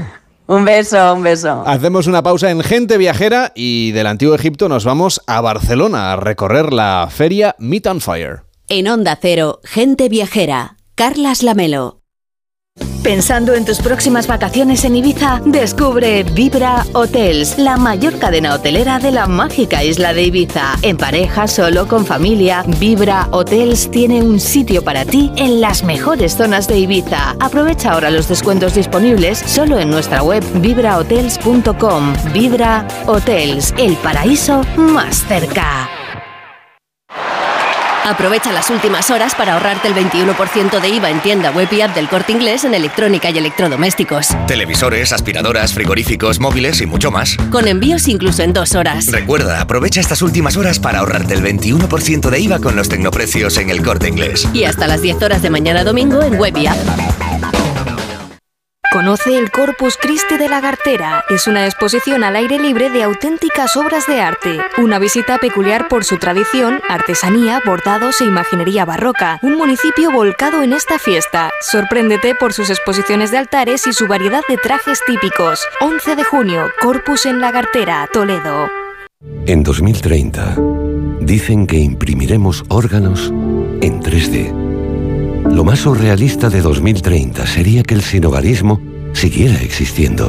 Juntos podemos solucionarlo. Te necesitamos. Ahora. Hazte socio. Hazte socia. En hogarsi.org. Con Touran Kids puedo viajar con mi familia por la comunidad valenciana y vivir aventuras chulísimas. Además, el sello Family Friendly de Touran Kids nos da confianza total. Entra en turankids.com y descubre todas las experiencias y destinos que puedes elegir. Planifica aquí tus vacaciones y vive aventuras en la comunidad valenciana. Disfruta con New Blue de unas exclusivas vacaciones en Canarias. Sumérgete en una experiencia de lujo con Paradisus Gran Canaria y Paradisus Salinas Lanzarote. Dos hoteles en primera línea de mar con un servicio superior en gastronomía y bienestar. Reserva en tu agencia de viajes de confianza. New Blue, tu marca de vacaciones. Una aventura inolvidable. He sido minero por un día a 200 metros de profundidad. Museo Minero de Escucha en la provincia de Teruel. Una experiencia única en España y abierto todo el año. Infórmate en museomineroescucha.es. En Onda Cero, Gente Viajera, Carlas Lamelo. El equipo de gente viajera se ha venido hasta el puerto de Barcelona, que este fin de semana no huele a mar, no huele a puerto, huele a carne. ¿Por qué? Pues porque se celebra un festival, el Meat and Fire, que se va a celebrar durante toda la tarde de hoy, sábado y también mañana, que será domingo, y se celebra para reivindicar el mundo carnívoro, para reivindicar la barbacoa, la cultura de la carne, la cultura de cocinar sobre todo con las brasas, con el fuego, con la llama. Veremos un poco la diferencia ahora en Gente Viajera con Iñaki López de Viñaspre, que es chef y fundador de Sagardi. ¿Cómo está? Buenos días. Muy buenas, ¿qué tal? ¿Cómo estáis? Y con José Portas, que es director ejecutivo de Discarlux. ¿Cómo estás? Buenos días. ¿Qué tal? Buenos días. Decía yo que lo de la brasa, la llama, depende un poco de lo que queramos preparar, ¿no? Sí, bueno, este certamen eh, que hemos eh, decidido fundar es un certamen donde el eslogan es cada loco con su fuego. Eh, más claro agua, es decir, cualquier persona de cualquier parte del mundo con su estilo, su carne, cada, cualquier animal diferente, cualquier tipo de, de fuego, fue, digamos, leña, carbón, todo tipo de cosas son las que se puede encontrar aquí el público de Barcelona. El nombre lo dice todo, meat and fire, es decir, carne y fuego, y nada más, no hace falta nada más, un poco de sal, sí, eso. Sí, bueno, la verdad que eh, nuestro, nuestro nuestro, digamos, nuestro gran reto era el poder eh, reunir aquí a 35, 40 parrilleros del mundo y aquí mi amigo Iñaki, socio, fundador, pues es eh, quizás el gran promotor de este evento, el que me ha convencido, hemos recorrido kilómetros para, para, para traernos a esos cocineros y él te contará algunas cositas seguramente. porque esta es la primera vez que se hace, ¿no? Este es el primer certamen, esperamos que es el primero de muchos, yo creo que el lugar es inigualable, el Port Vell de Barcelona, el Mall de la Fusta, es increíble el buen tiempo que tenemos además este fin de semana, hoy sábado, mañana domingo, veréis que aquí se puede disfrutar a tope. Iñaki, yo preguntaba por el tema del fuego de la brasa. Tú como chef, cuéntanos a ver qué tipo de carne o qué tipo de preparado qué resultado conseguimos. Si estamos hablando de preparar la carne a la llama o prepararla a la brasa o con otras variedades. Bueno, mira, yo te diría que en este mundo hay una cultura tan diversa. Ten en cuenta que el fuego es la primera forma de cocción del ser humano. Quiere decir que a partir del fuego nace todo, ¿no? Y es una forma que nos retrotrae a lo que somos, a personas, a, humanidad, a colectividad y a todo. En cualquier lugar del mundo se cocina con fuego y en todos los sitios se cocina diferente. ¿no? Yo creo un poco lo que estamos juntando hoy aquí es esa muestra de fórmulas distintas, de culturas distintas, de animales distintos, de preparaciones distintas, de brasas y fuegos distintos, que esa es la maravilla. ¿no? Yo decía Iñaki que aquí no huele a mar, pese a que estamos nada, a 3 metros, a 5 metros de donde están los barcos atracados aquí en el Port Vell, en el puerto viejo de Barcelona. Aquí lo que huele es, y se ve el humo, ¿no? que se, se nota. Ya uno cuando se va acercando, por ejemplo, por la Vía Layetana, que es una calle principal de Barcelona, que desemboca justo aquí en el mar, uno ya va notando el olorcito. Pues sí, hoy Barcelona huele a parrilla, huele, yo creo que huele a lo que tiene que oler. Eh, yo creo que es un espectáculo esto y al final, pues bueno, eh, también estamos reivindicando la calidad de la carne, el cariño, el trato a los animales, la buena alimentación de estos animales, que al final es la alimentación de las personas, ¿no? Y yo creo que esto es muy importante. Vamos a explicarle a la gente viajera que este festival, que se llama Meat and Fire y que se está celebrando en Barcelona, consiste en que varios restaurantes o varios chefs o varios eh, responsables del mundo de la carne tienen cada uno su stand y ahí ofrecen sus preparados. En el tuyo, ¿qué es lo que estás preparando? ¿Qué es lo que estás ofreciendo? Pues mira, el sagardi y el chuletón, porque al final nuestra cultura y nuestro origen es, la cultura vasca y el chuletón vasco pues uno de los elementos fundamentales de nuestra gastronomía. ¿no? ¿Y cómo lo preparáis? ¿Cuál es el secreto para que esté, además de que la carne sea buena, que ahora hablaré de eso con Lo primero la carne, lo primero la carne, o sea, una parrilla y un fuego lo que no puede camuflar es un producto malo. O sea, siempre es un plato final que es directo, descarado, sabroso si es bueno y si el producto no es bueno no hay, no hay cura. ¿no? Entonces lo primero es eso, la carne. Lo segundo, una parrilla buena, conocerla, amar el fuego, escucharlo, olerlo, tocarlo y saber que la carne necesita pues ese sellado que decía antes para que todos los jugos y el sabor se quede dentro de ella. ¿no? Claro, José, pero la carne es lo más importante, como decíamos. ¿Cuáles son las variedades que se van a poder saborear en esta edición del Meat and Fire? Bueno, aquí, eh, si os dais una vuelta y veis eh, el certamen, eh, podréis comprobar que hay todo tipo de carnes. ¿no? Estamos hablando desde vacuno mayor, vaca, vaca vieja, buey. tenemos un ejemplo con Aaron Mitsagi, ese famoso chef mexicano que se ha traído eh, un buey entero picado para hacer unas 4.000 o 5.000 piezas de hamburguesa. Tenemos pollo, desde pollos caseros, tenemos eh, eh, ternera, tenemos mucha porqueta, mucho cerdo, mucho mayalino que traen los italianos. O sea, es un poco de variedad y la intención y lo que es el objetivo de este certamen es que cada estilo y cada, y cada producto tengan un formato diferente. el analizar la tradición de cada lugar, del sur de Italia, del, del sur de Francia, de, Argentina, eh, Portugal. Tenemos algunos cracks aquí absolutamente eh, más que remunerados, como digo yo, que, se están dejando la piel y, hay que agradecerle también a Barcelona esa acogida que nos ha dado y, que es una ciudad que, lo merece además. Vemos que hay varias maneras también de cocinarlo, hay brasas, hay, barbacoas hosper, hay incluso doner kebab, es decir, el, estilo de, de cocción así dando vueltas. ¿Cuál es la que está más presente? No sé, el carbón, la brasa, la llama. Bueno, hoy la más visitada es un, un espeto de un parrillero argentino que tenemos aquí, que es un espeto de tres metros y medio de alto donde se está asando una vaca entera. Eh, lleva asándose desde ayer a las 11 de la noche, hoy a las 11 de la mañana estaba ya preparada y, bueno, es el está más visitado puesto que eh, solo por lo espectacular del tamaño y el formato. José Portas, director ejecutivo de Discarlux, gracias por acompañarnos y que vaya muy bien este Meet and Fire. Muchas gracias y buen día. Y Iñaki López de Viñastre, que es chef fundador de Sagardi, antes de despedirte quiero que nos des un consejo para la gente viajera, los que hacemos barbacoa de vez en cuando, pero no tenemos el conocimiento que tenéis vosotros, además de que la carne sea buena, que la brasa, la leña, etcétera, sean buenas, a ver, ¿cuál es el consejo realmente, no sé, que podamos aplicar en casa? Pues mira, yo os doy un consejo que yo creo que es muy importante, que nos olvidemos de las películas de Hollywood, donde sale el señor con el delantal y la cerveza al lado haciendo una hamburguesa, una salchicha el domingo. Si nos olvidamos de eso... Yo creo que eso en España no abunda, ¿no? Bueno, hay algunos, hay algunos que, que le dan. Si nos olvidamos, sí, sí, si nos olvidamos de eso... Mucho mejor un chuletón. O alitas, ya, pero bueno, si nos olvidamos de eso em- empezaremos a aprender a cogerle cariño al fuego, coger cariño a la temperatura, a la carne, a todo, empecemos a aprender. Yo creo que eso, el fuego hay que mirarlo mucho, hay que estar al lado, no te puedes ir, no puedes estar bailando con el fuego encendido, el fuego es el fuego y hay que estar ahí. Carne, eh, carne, carne, carne para los tigres, carne, eh, carne, para los tigres, los. Seguimos paseando por este festival Meet and Fire de Barcelona que se va a celebrar hasta el 4 de junio. Ya decimos que la capital catalana va a oler y mucho a carne, a barbacoa y nos acompaña Miguel Caño del restaurante Nublo en Aro. ¿Qué tal estás? Muy buenos días.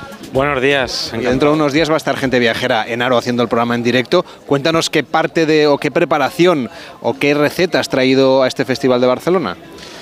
Pues seguramente hemos traído un poco el sabor de La Rioja, eh, nuestro buen hacer, y bueno, es una cita que se da a gente que cocina en torno al fuego y a la brasa de la parrilla, y Nublo, que es un restaurante conceptual, creativo, pero que se marca como como herramienta creativa la limitación, el solo cocinar con fuego, pues tenía que tener cabida en este evento aquí en Barcelona. Vosotros además tenéis una cara puesta por la sostenibilidad, ¿no? Es un restaurante que tiene mucha conciencia ecológica. Sí, seguramente sí, estamos en un medio rural, seguramente ya de por sí somos más sostenibles el estar estando en un pueblo que en estar en una, en una ciudad y bueno, intentamos hacer un kilómetro cero en el vino, verduras del entorno y, y cocinar con, con el paisaje que tenemos en La Rioja. También está con nosotros José Gordón, que es del restaurante El Capricho. ¿Cómo estás? Buenos días. Hola, ¿qué tal? Buenos días. ¿Vosotros qué preparáis aquí? Bueno, aquí no preparamos nada. Nosotros venimos a, a aprender, a, a disfrutar de la, de la pasión, del fuego, de la carne, que me parece que todos estos eventos pues, pues ayudan a poner en valor este sector, que sabes que es un sector últimamente bastante castigado y demonizado y, y que, que nos meten a todos en el mismo saco, hagamos lo que hagamos. Y bueno, me parece que todo esto pues, es muy positivo para, para la carne. ¿Qué es lo que habéis intercambiado en estas conferencias, en estas ponencias que se han dado cita aquí en Barcelona?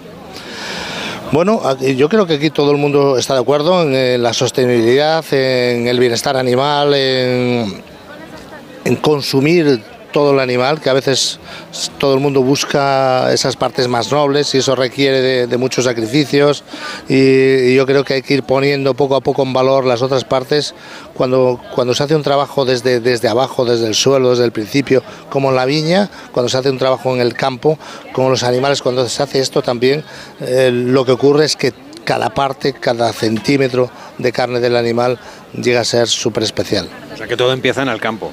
Efectivamente, las cosas todas empiezan en el principio de todo, en el campo, en el entorno, en el espacio, en la alimentación, en el cuidado, en un sacrificio digno, en, saber interpretar las necesidades de cada animal, en saber interpretar cada pieza, la cantidad de grasa subcutánea, el porcentaje de infiltración, absolutamente todo. Si no, si no somos detallistas, si no observamos de verdad las piezas, nunca podremos encontrar la excelencia. O sea que vaya muy bien este festival y hasta la próxima. Venga, gracias. Adiós.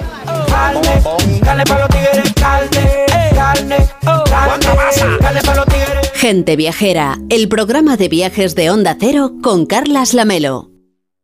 Pensando en tus próximas vacaciones en Ibiza, descubre Vibra Hotels, la mayor cadena hotelera de la mágica isla de Ibiza. En pareja, solo, con familia, Vibra Hotels tiene un sitio para ti en las mejores zonas de Ibiza. Aprovecha ahora los descuentos disponibles solo en nuestra web vibrahotels.com. Vibra Hotels, el paraíso más cerca.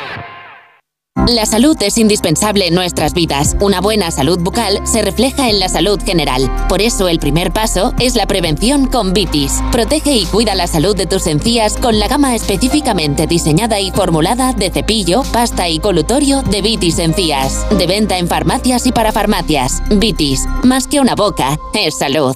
Es que si pasa algo, tardamos dos horas en llegar hasta aquí. Tranquilo, porque nosotros respondemos en menos de 20 segundos. ¿Ves? Con las cámaras y sensores ya está todo protegido. Así, si alguien intenta entrar a robar o a ocupar tu casa, nos enteramos antes y facilitamos las imágenes a la policía para que puedan actuar cuanto antes. Este verano protege tu hogar frente a robos y ocupaciones con la alarma de Securitas Direct. Llama ahora al 900-272-272. Las clases, las extraescolares, los deberes, los exámenes, la función de fin de curso. Llegó el momento de... ¡Salir a jugar! Por eso, en el Corte Inglés tienen todos sus juguetes con un 20% de regalo. Muñecas, bicicletas, puzzles, juegos, peluches. Hasta el 18 de junio, todos los juguetes con un 20% de regalo. ¡Para más juguetes! Solo en el Corte Inglés, en tienda web y app. Tu hijo sabe moverse por Internet, pero ¿conoce realmente cómo funciona este mundo? ¿Y tú? Todo parece gratis, pero pagar con datos es pagar. Con tus datos hay empresas que conocen tus deseos, tus intereses, tu comportamiento y también saben mucho de tus hijos. El mundo digital está lleno de reclamos atractivos para los niños y adolescentes, pero también tiene riesgos. No les dejes solos en el mundo digital. Entra en aunclickdeayudarles.es, una iniciativa de la Asociación Europea para la Transición Digital con la colaboración de la Fundación A3 Media, la Agencia Española de Protección de Datos y la Fundación ANAR. Pensando en tus próximas vacaciones en Ibiza, descubre Vibra Hotels, la mayor cadena hotelera de la mágica isla de Ibiza. En pareja, solo, con familia, Vibra Hotels tiene un sitio para ti en las mejores zonas de Ibiza. Aprovecha ahora los descuentos disponibles solo en nuestra web vibrahotels.com. Vibra Hotels, el paraíso más cerca. En Onda Cero, gente viajera, Carlas Lamelo.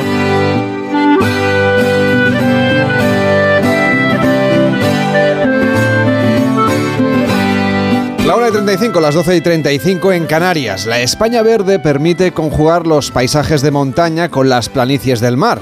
Y esta es la propuesta que nos trae Raúl de Tapia. ¿Cómo estás, Raúl? Muy buenos días.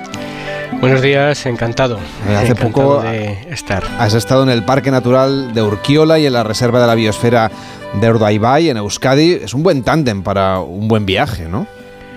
Sí, el, el maridar dos entornos naturales tan, tan contrastados eh, siempre dilata la experiencia de, de, un viaje. Nos van a provocar siempre la sensación de pasar más días de, de los reales, lo cual indica que el disfrute está siendo extraordinario y ambos destinos, destinos son totalmente excepcionales para, para, esta búsqueda, para saborear con intensidad nuestros días. Vamos a empezar por las cimas del Urquiola, a las que podemos llegar mediante una red de senderos que tiene niveles de dificultad para todo tipo de viajeros, que vamos a poder ver si elegimos ascender a sus picos. Pues la excelencia del paisaje con, mayúsculas, la verdad. Eh, de hecho, Urquiola impresiona mucho porque cumple con ese canon suizo del paisaje, montañas, bosques y agua. Al visitarlo vamos a estar inmersos en los terrenos de mayor altitud de, la Sierra de Aramoz, una concatenación de peñas, calizas, barrancos, valles profundos que nos invitan siempre a encaminarnos a los senderos, a conocer qué hay más allá de, lo que vemos. La ruta más conocida y fre frecuentada siempre es la, la ascensión al Amboto, ¿no? Con una altura capicúa de 1331 metros. Desde este alto tenemos una visión de 360 grados donde todo el territorio aparecerá ante nosotros como una maqueta. Seremos testigos de la separación de las cuencas cantábrica y mediterránea gracias a los farallones de la sierra eh, que ejercen de barrera pétrea. Pero si queremos realizar un esfuerzo menor, eh, podemos girar hacia la cima del Larrano Puentea, que está en el mismo camino pero bueno, eh, también tendremos esa visita de las aves curiosas que rondan las cimas, las chovas piquigualdas, con ese cuerpo negro, con matices brillantes, un pico amarillento que le da nombre al gualda cerquita nos van a hacer eh, sus vuelos acromáticos eh, que siempre nos generan incertidumbre, no saben uno si ascienden o descienden, todo un reto para, para la vista. Y al estar en una zona de altura eh, hay que aprovechar para deleitarse con la flora de montaña y sobre todo con una planta muy especial, la pingvícula grandiflora, pues es una especie insectívora cuyas hojas están cubiertas de pequeñas glándulas que segregan una sustancia pegajosa. Así cuando los insectos se posan sobre las hojas, se quedan pegados y la planta los va digiriendo poco a poco con esas enzimas eh, digestivas muy desconocida y muy desconcertante. Impresiona saber, Raúl, que tenemos eh, en nuestro país tantas plantas que se nutren de, de, insectos, ¿no? Parece un poco increíble. Pero bueno, si queremos recorrer el parque de una manera un poco más suave, ¿hacia dónde nos indicas ir?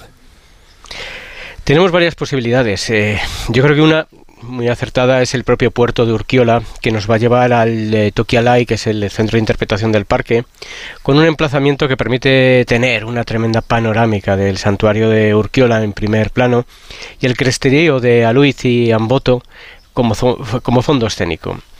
Aquí nos va a permitir el lugar el, acercarnos al santuario edificado en honor a San Antonio Abad y a San Antonio de Padua. Y delante del santuario se encuentra una simbólica piedra, que es un lugar de peregrinación para quienes desean encontrar eh, pareja en tiempo breve y se ha pensado de manera tradicional además que era un meteorito. Según la leyenda, tan solo hace falta dar tres vueltas a la piedra para lograrlo, con lo cual, bueno, siempre es una certeza. Unos cientos de metros nos separan del mirador de las Tres Cruces eh, y desde esta cuenca visual vamos a tener eh, a la vista el, el desfiladero de Acharte y toda la zona de Durán Galdea. Y yo no me iría de, Urquiola sin visitar los hayedos de, de, Amilla y Urgozo. Son dos bosques viejos con una ambientación propia de las películas de Tim Burton. Sus árboles tienen formas imposibles que giran y se contorsionan por efecto de los años, el viento y el hacha. Y si los paseamos por la noche, algo que habitualmente no hacemos, y más con luna llena, tendremos una secuencia de luces y de sombras inquietante y fascinante. Pocas veces vamos a tener esta experiencia. Y si saltamos hacia el mar, por ejemplo, en busca de la reserva de la biosfera de Urdaibai, donde nos van a recibir las aguas del Cantábrico, también en sus playas y por supuesto en, esa marisma, Raúl, ¿cuáles son los enclaves a tener en cuenta en esta hoja de ruta que nos planteas? Sin duda el, Urdaibai Beer Center, ¿no? En, castellano el centro de aves de, de Urdaibai. Al margen de ser un gran museo y un centro de investigación de aves, lo que hace único al Beer Center es que se trata de un observatorio a la marisma muy impresionante, situado en el mismo corazón de la propia reserva y con unas vistas eh, bastante extraordinarias. Es uno de los lugares seguramente más privilegiados de la península eh, al estar dentro de la ruta de las aves migratorias de Europa. Nunca sabes qué sorpresas te vas a llevar y en, nuestro viaje reciente eh, fuimos testigos durante más de una hora de los lances de un águila pescadora. vimos sus espectaculares picados sobre la marisma buscando peces y aseguro que no es una experiencia habitual.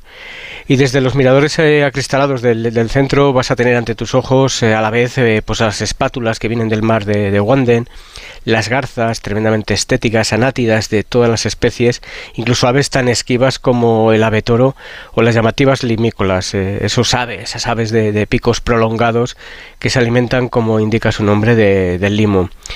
Y a nadie, a nadie deja indiferente la subida a la Torre del Centro. Seguramente una de las atalayas más impresionantes de España, con una visual de las aves en vuelo muy poco habitual, porque al estar a mayor altura que ellas las vamos a ver desde arriba, eh, lo cual siempre es una visión desconcertante. Y dejamos ya para cerrar esas arenas de la ría del Guernica, que se convierten en una ceremonia de las mareas cada día con un contraste extremo entre la subida y la bajada del agua, que siempre es una cosa que a los que venimos, por ejemplo, aquí del Mediterráneo, donde no hay mareas, a mí siempre me gusta verlo. La pleamar y la bajamar es un, hecho de la naturaleza que por mucho que estemos acostumbrados a observarlos, no deja de ser desconcertante.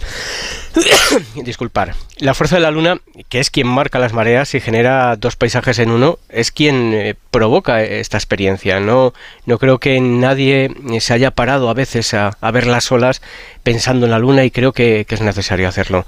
Las formaciones de arena además que dejan las corrientes de agua parecen instalaciones artísticas. Tiene siluetas alargadas en, barrados paralelos, tiene sinuosidades que giran, sobre sí mismas y sobre esos cuerpos de arena escriben las aves sus caligrafías de, huellas. Para asistir a, este contraste debemos pasarnos un día entero por la zona de la, de la isla de Chacharamendi, en la localidad de Pedernales.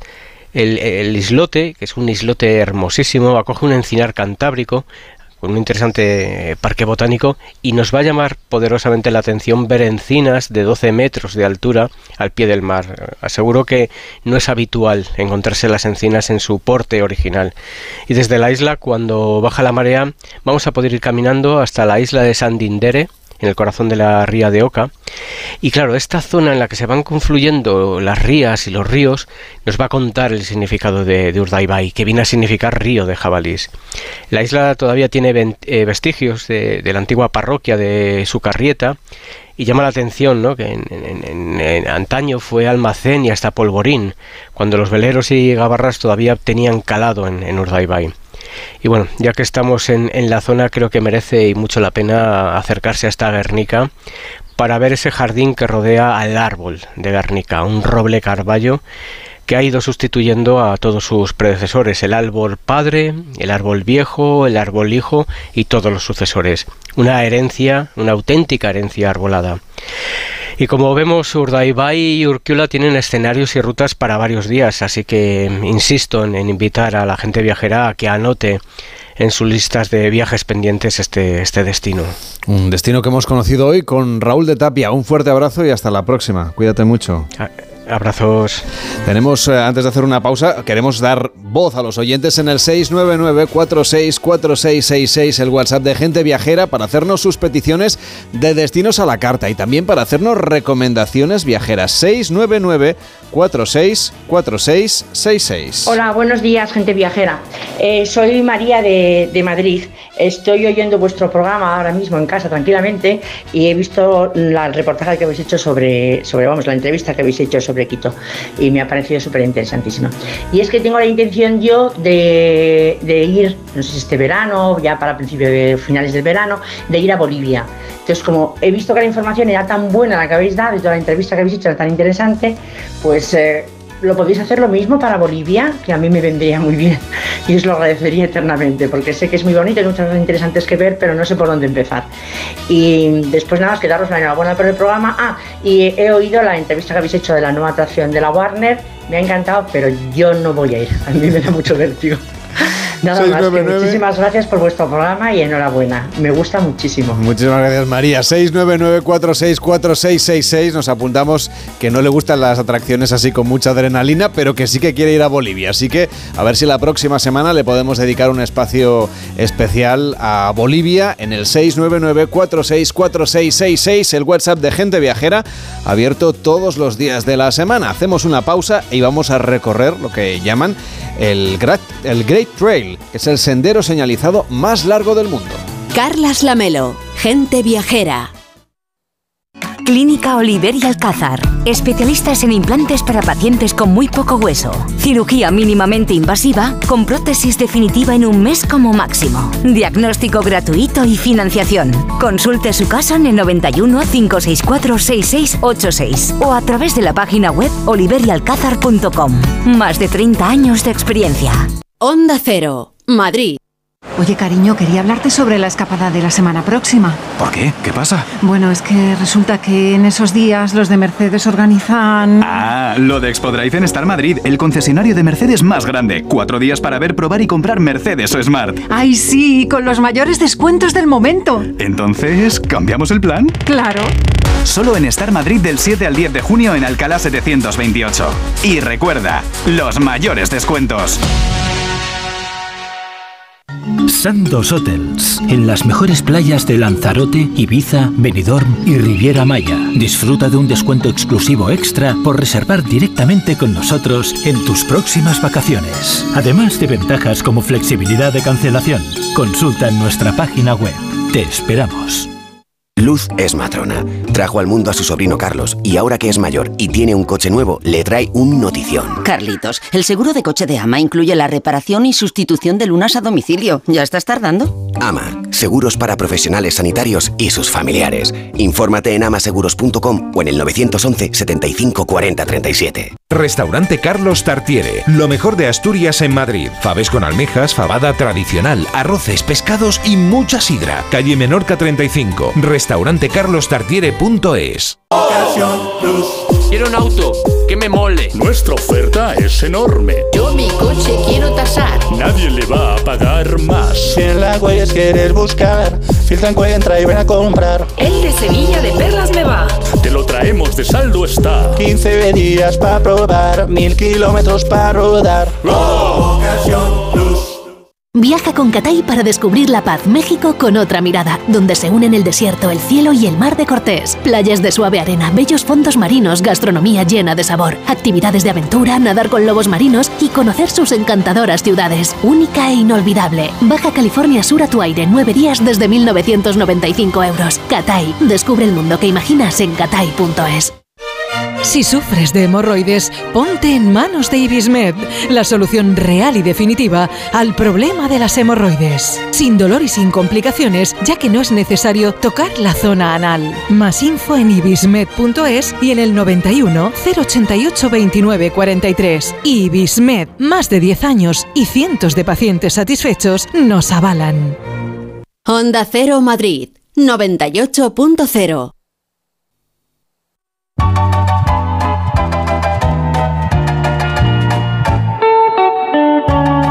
En Onda Cero, gente viajera, Carlas Lamelo.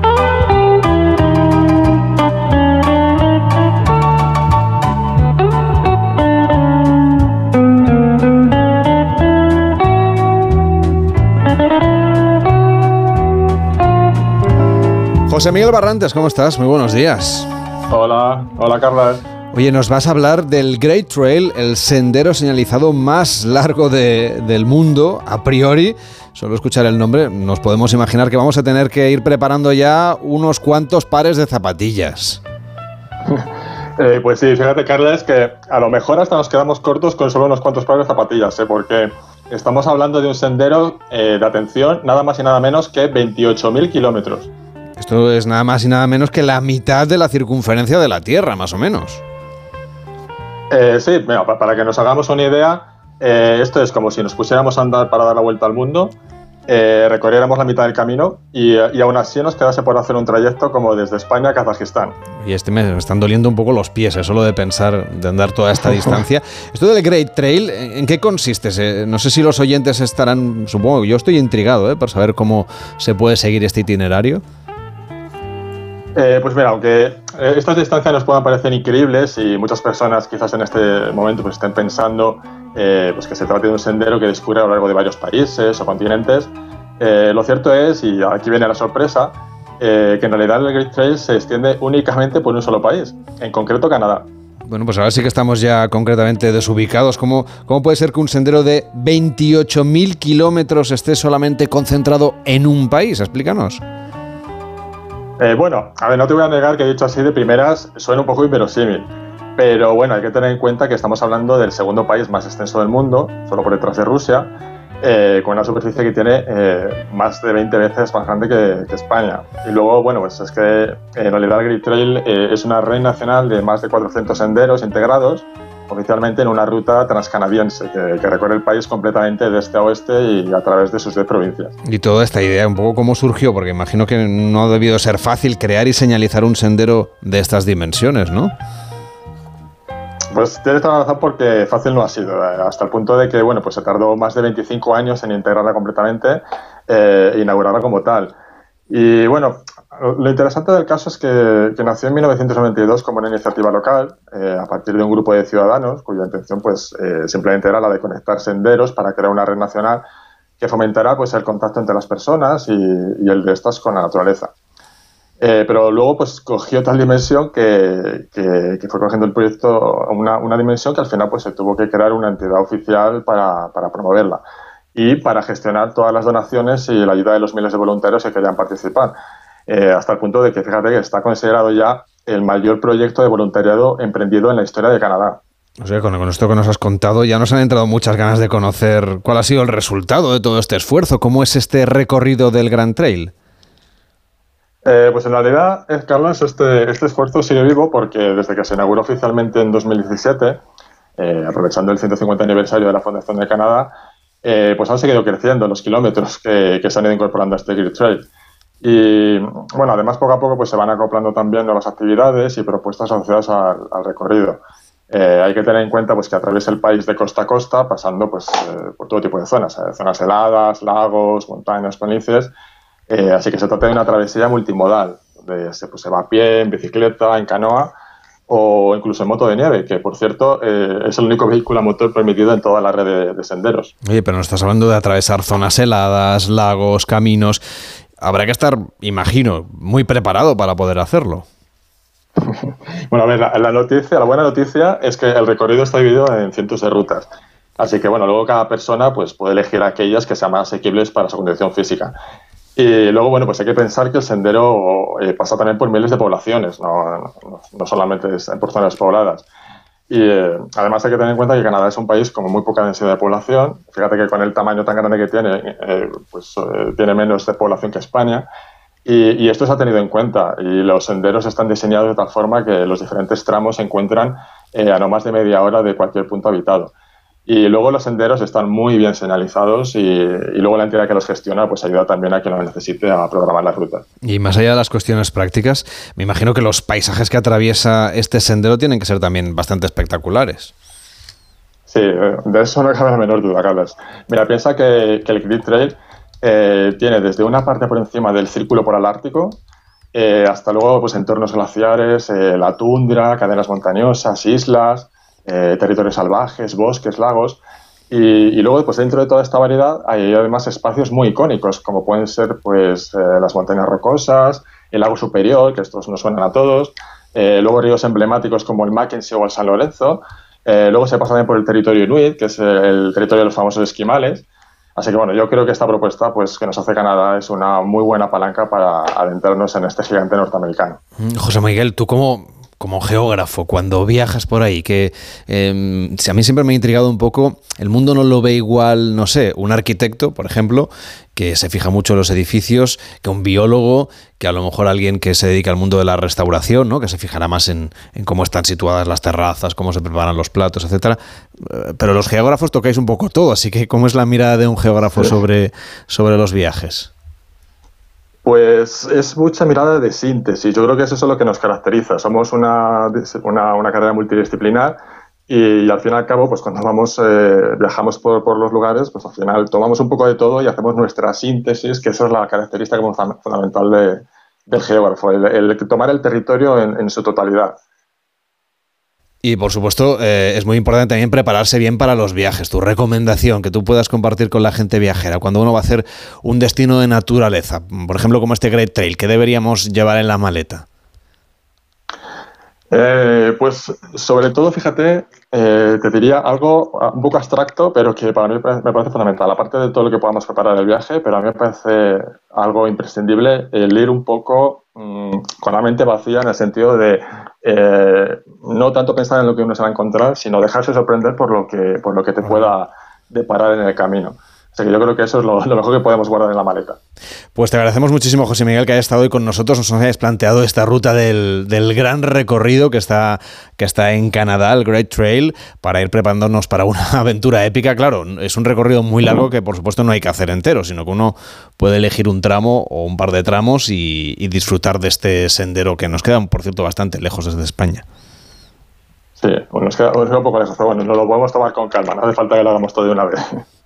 Pues nada, muchísimas gracias José Miguel y hasta la, próxima, que vaya bien, buenos días. Venga, buenos días, Carlos.